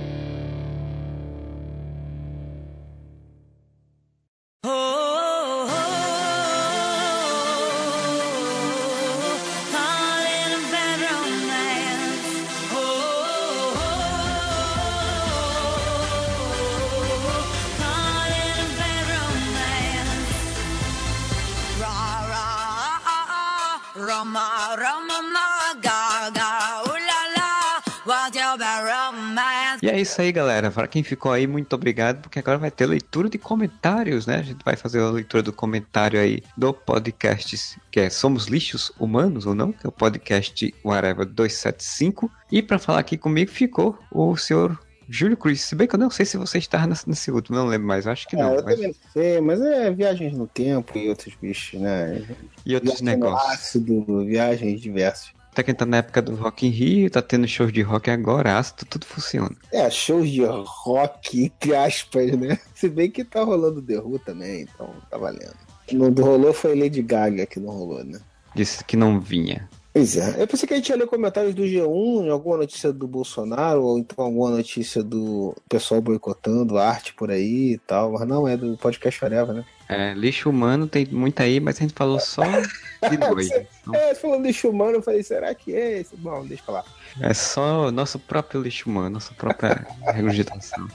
O que acontece? A gente pediu pro pessoal fazer o teste e botar seus resultados lá, mas o pessoal comentou vários assuntos, mas não quis. Não quis se comprometer, né? Não Pois quis, não quis. A única pessoa que teve brio de se posicionar foi o Geisne, que tem um sugestivo avatar do, do Homem-Sereia lá do, E mexilhãozinho.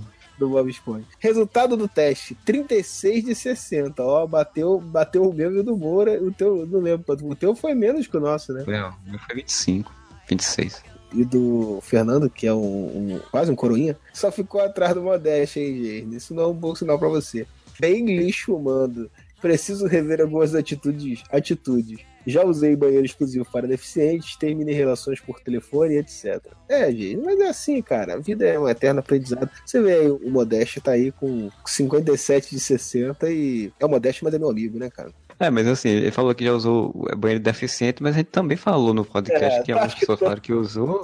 É, todo mundo zoa. Você usou quando não tem deficiente nenhum pra usar, tudo bem, mas se tem um cara que é deficiente você entra na frente, aí é escrotidão de fato. É, realmente. Aí tá, tá ocupando na hora que o cara tá esperando lá, é sacanagem. Eu vou ler aqui do Creed Kleber, que ele botou altamente em caixa alta, é, altamente chocada. Ele ficou surpreso, rapaz. Olha isso. Tô, Marcelo Soares tem namorada, jogava futebol, é tipo uma realidade paralela, né?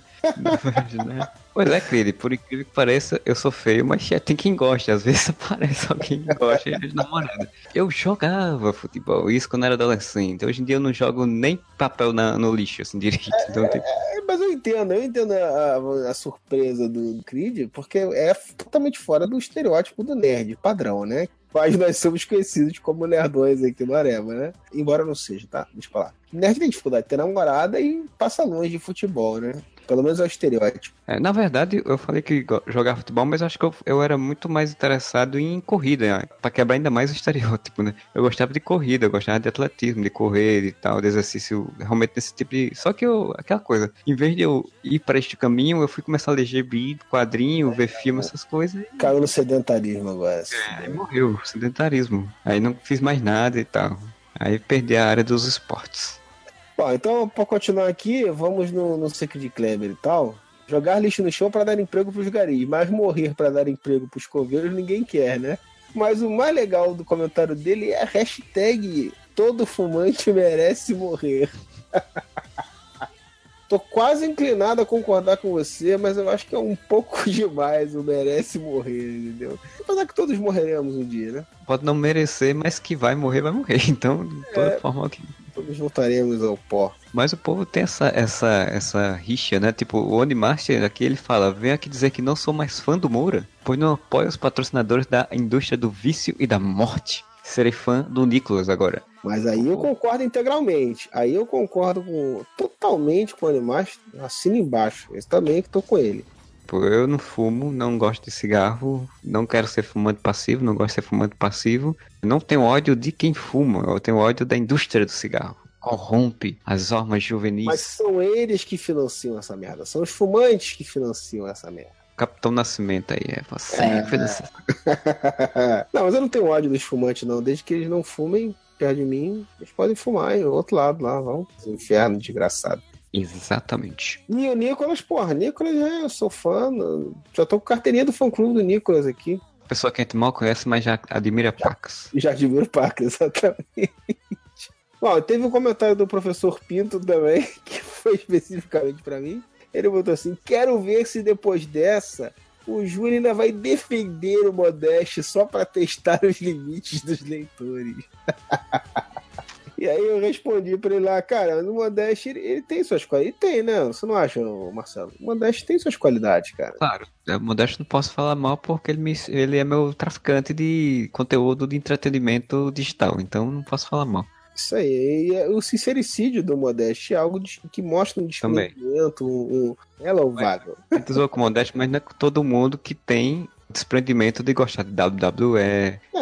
o, The Rock, defender o Adam Sandler. Só Não, tá ali. Aí é que tá, aí é que tá. Aí é que eu falo das qualidades do Modeste. Ele é um cara que é autêntico, porque pra gostar disso daí não, não pode ser muito normal da cabeça.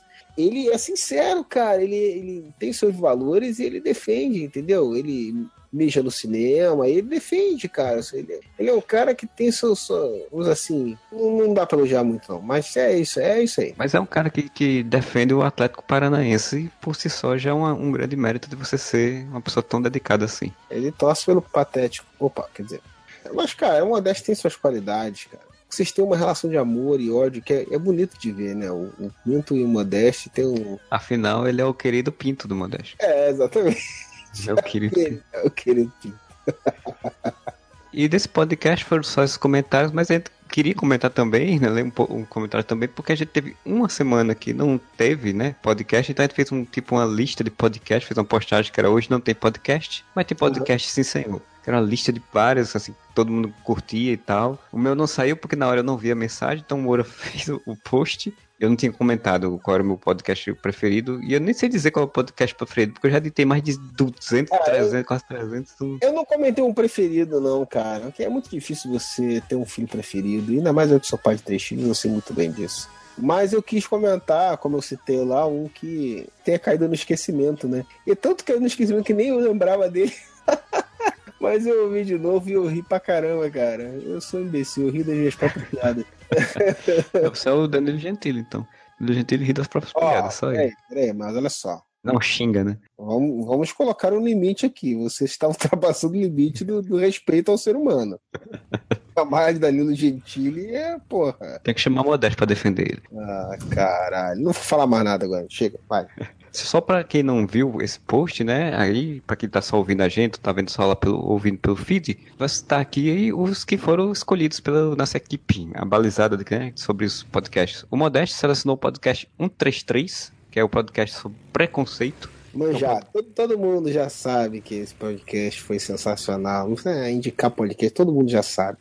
Teve aí o seu, né, que você citou, que foi o podcast 70 sobre super absurdos, que saiu faz muito tempo também que eu não ouvi. Eu tenho que re ou reouvir. Eu, eu ouvi de novo, cara. O Moura também, quando eu citei ele, eu ouvi de novo. É muito engraçado, cara. Valeu a pena ouvir de novo. Vale a pena ouvir de novo. O Zé indicou o podcast 108 nos tempos da escola e o podcast 60, frases marcantes do cinema. Ainda foi pau no cu. Ele botou, eu mandei dois, tô nem aí. O mais legal é que ele mandei dois torneios aí, ele escreveu no grupo lá, e quando entrou no, pod, no, no post, falou, pô, isso daí não era pra botar no post, não.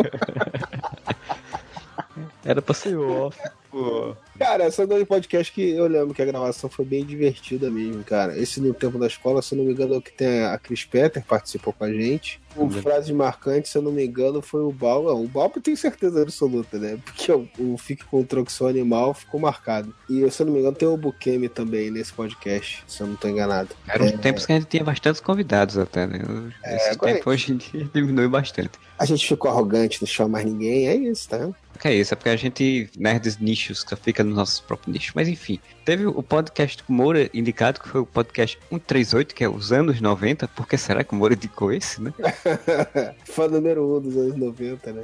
Cria dos anos 90 aí que só sabe gostar de Friends e falar de coisas da MTV.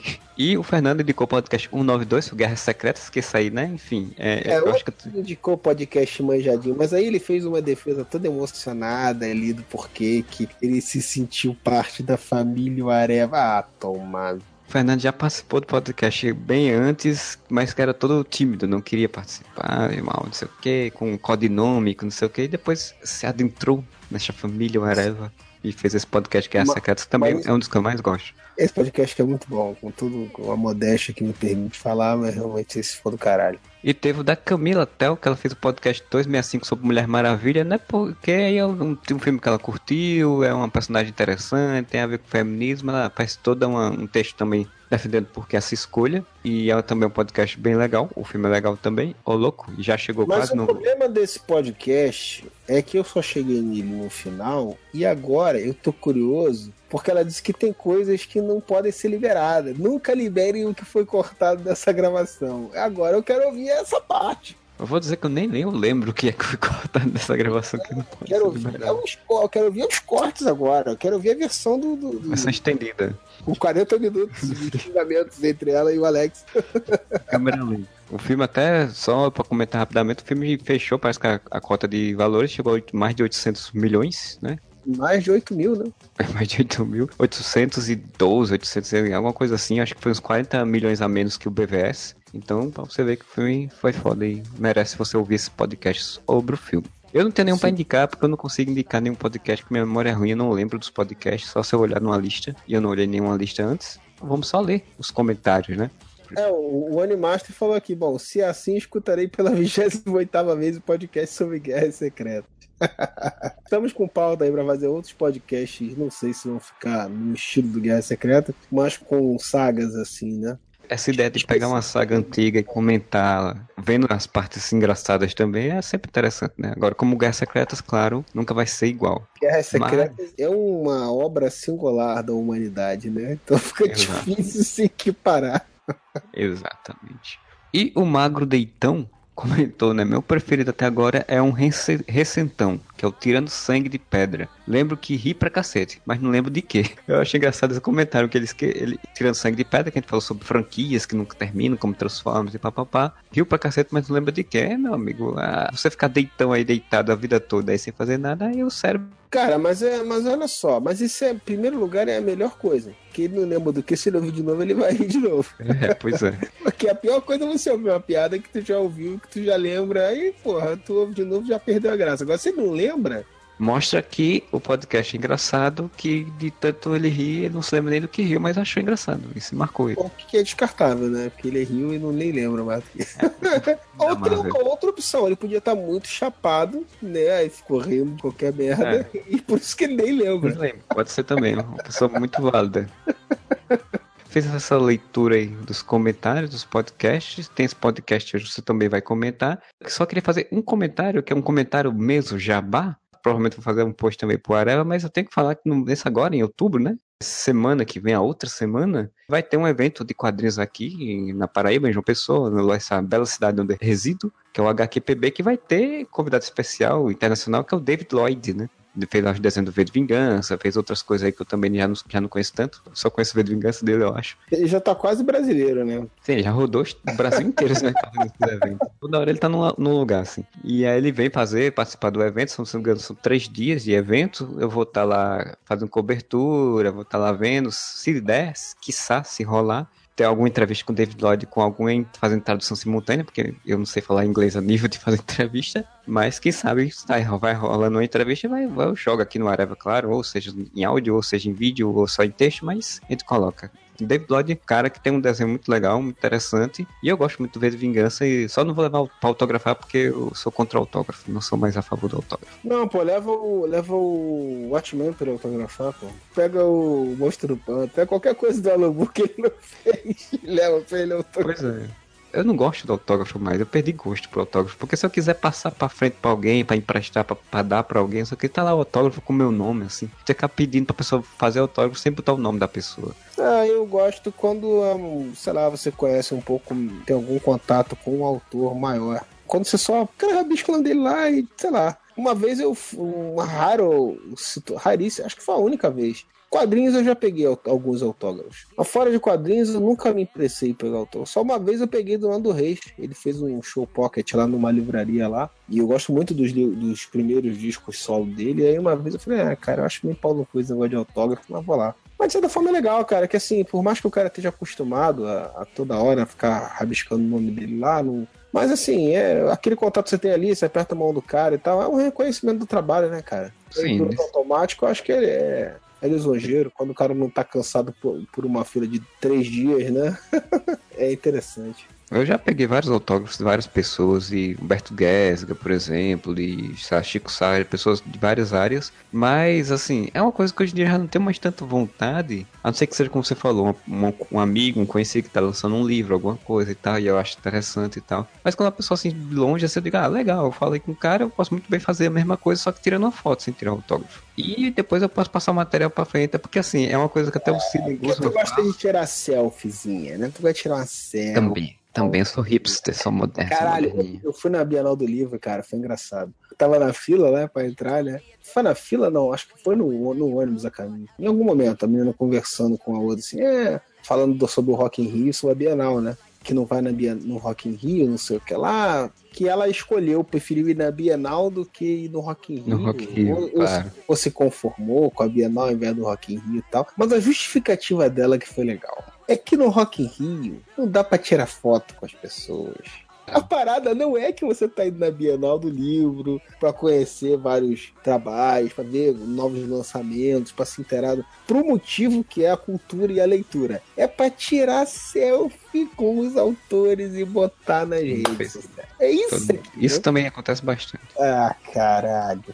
Você pegar o autógrafo das pessoas só pra pegar o autógrafo pra tirar a foto que tirou o autógrafo com a pessoa. Também acontece. Eu, no meu caso aqui, uma vez, até acho que foi o Sidney Guzman em algum, nessas palestras sempre fala isso. O Brasil tem uma diferença de outros países, porque em outros países geralmente o autor não bota o nome da pessoa, ele só bota só abraços Alan Moore, por exemplo. E ele não bota abraço Alan Moore para Marcelo, por exemplo. Vira um mercado, né? Tipo, o pessoal vendendo no eBay, os livros com autógrafo autografado e papapá. E aqui nem tanto, porque tem essa personalização da, da Não, coisa. mas lá, mas lá fora é foda mesmo, cara. Lá fora os caras entram nas filas de convenção pra autografar, que é pra valorizar o negócio e vender mesmo. Isso, cara, isso, o isso. cara vai só pra isso, bicho. Aí aqui eu não sei, não peguei, pensei, peguei desgosto. Não me animo mais tanto. Aí, Até Você, Putinho, ó, eu valorizo, por exemplo, pegar um autógrafo do Danilo Beruti, porque eu já tive vários papos, o cara boa pra caralho, e ele faz um desenho irado pra cacete no livro, aí, porra, aí é foda, cara. Berutão que está com trabalho lá no Catarse. Como é que é? Dias de horror, né? Dias de, de glória, dias de horror, assim, dias de luta. É dias de alguma coisa lá. Chiaro Escuro, o Chiaro artbook do Chiaro Escuro, deles tem vários artistas da agência Chiaro Escuro, inclusive tem o nosso querido amigo Márcio Fiorito. Achei a ideia foda, assim. Achei a ideia muito legal. Tem um monte de, de quadrinistas participando, né? Todos os agenciados, acho que daqui Área Escuro participando. Agora tem aqui só pra gente, né? Caro pra caralho, né, velho? Então é um quadrinho do Danilo que eu não vou ter, infelizmente. Não tá dando pra gastar essa grana. É, a ideia é interessante, um roteiro único, uma história única do Danilo Beirute, com um monte de desenhistas. Tá lá em- no Catarse, dias de, de horror, ou dias de glória, ou dias de luta, ou ira, né? A música do ira. Mas enfim, tem mais alguma coisa pra comentar aí, Júlio? Quer comentar alguma coisa de encerrar? Ou... É, cara, é isso daí, né, cara? Você vê que os dias estão passando, a gente tá ficando mais velho. É isso daí, cara. A vida é isso, bicho. E aí, com esse comentário super motivacional, a gente encerra então nossa leitura de comentário. Comentar o quê, rapaz? Eu não sei da minha vida, eu vou falar do- dos outros. Fofocas, fofocas, treta news. Não fizeram o teste. Covarde.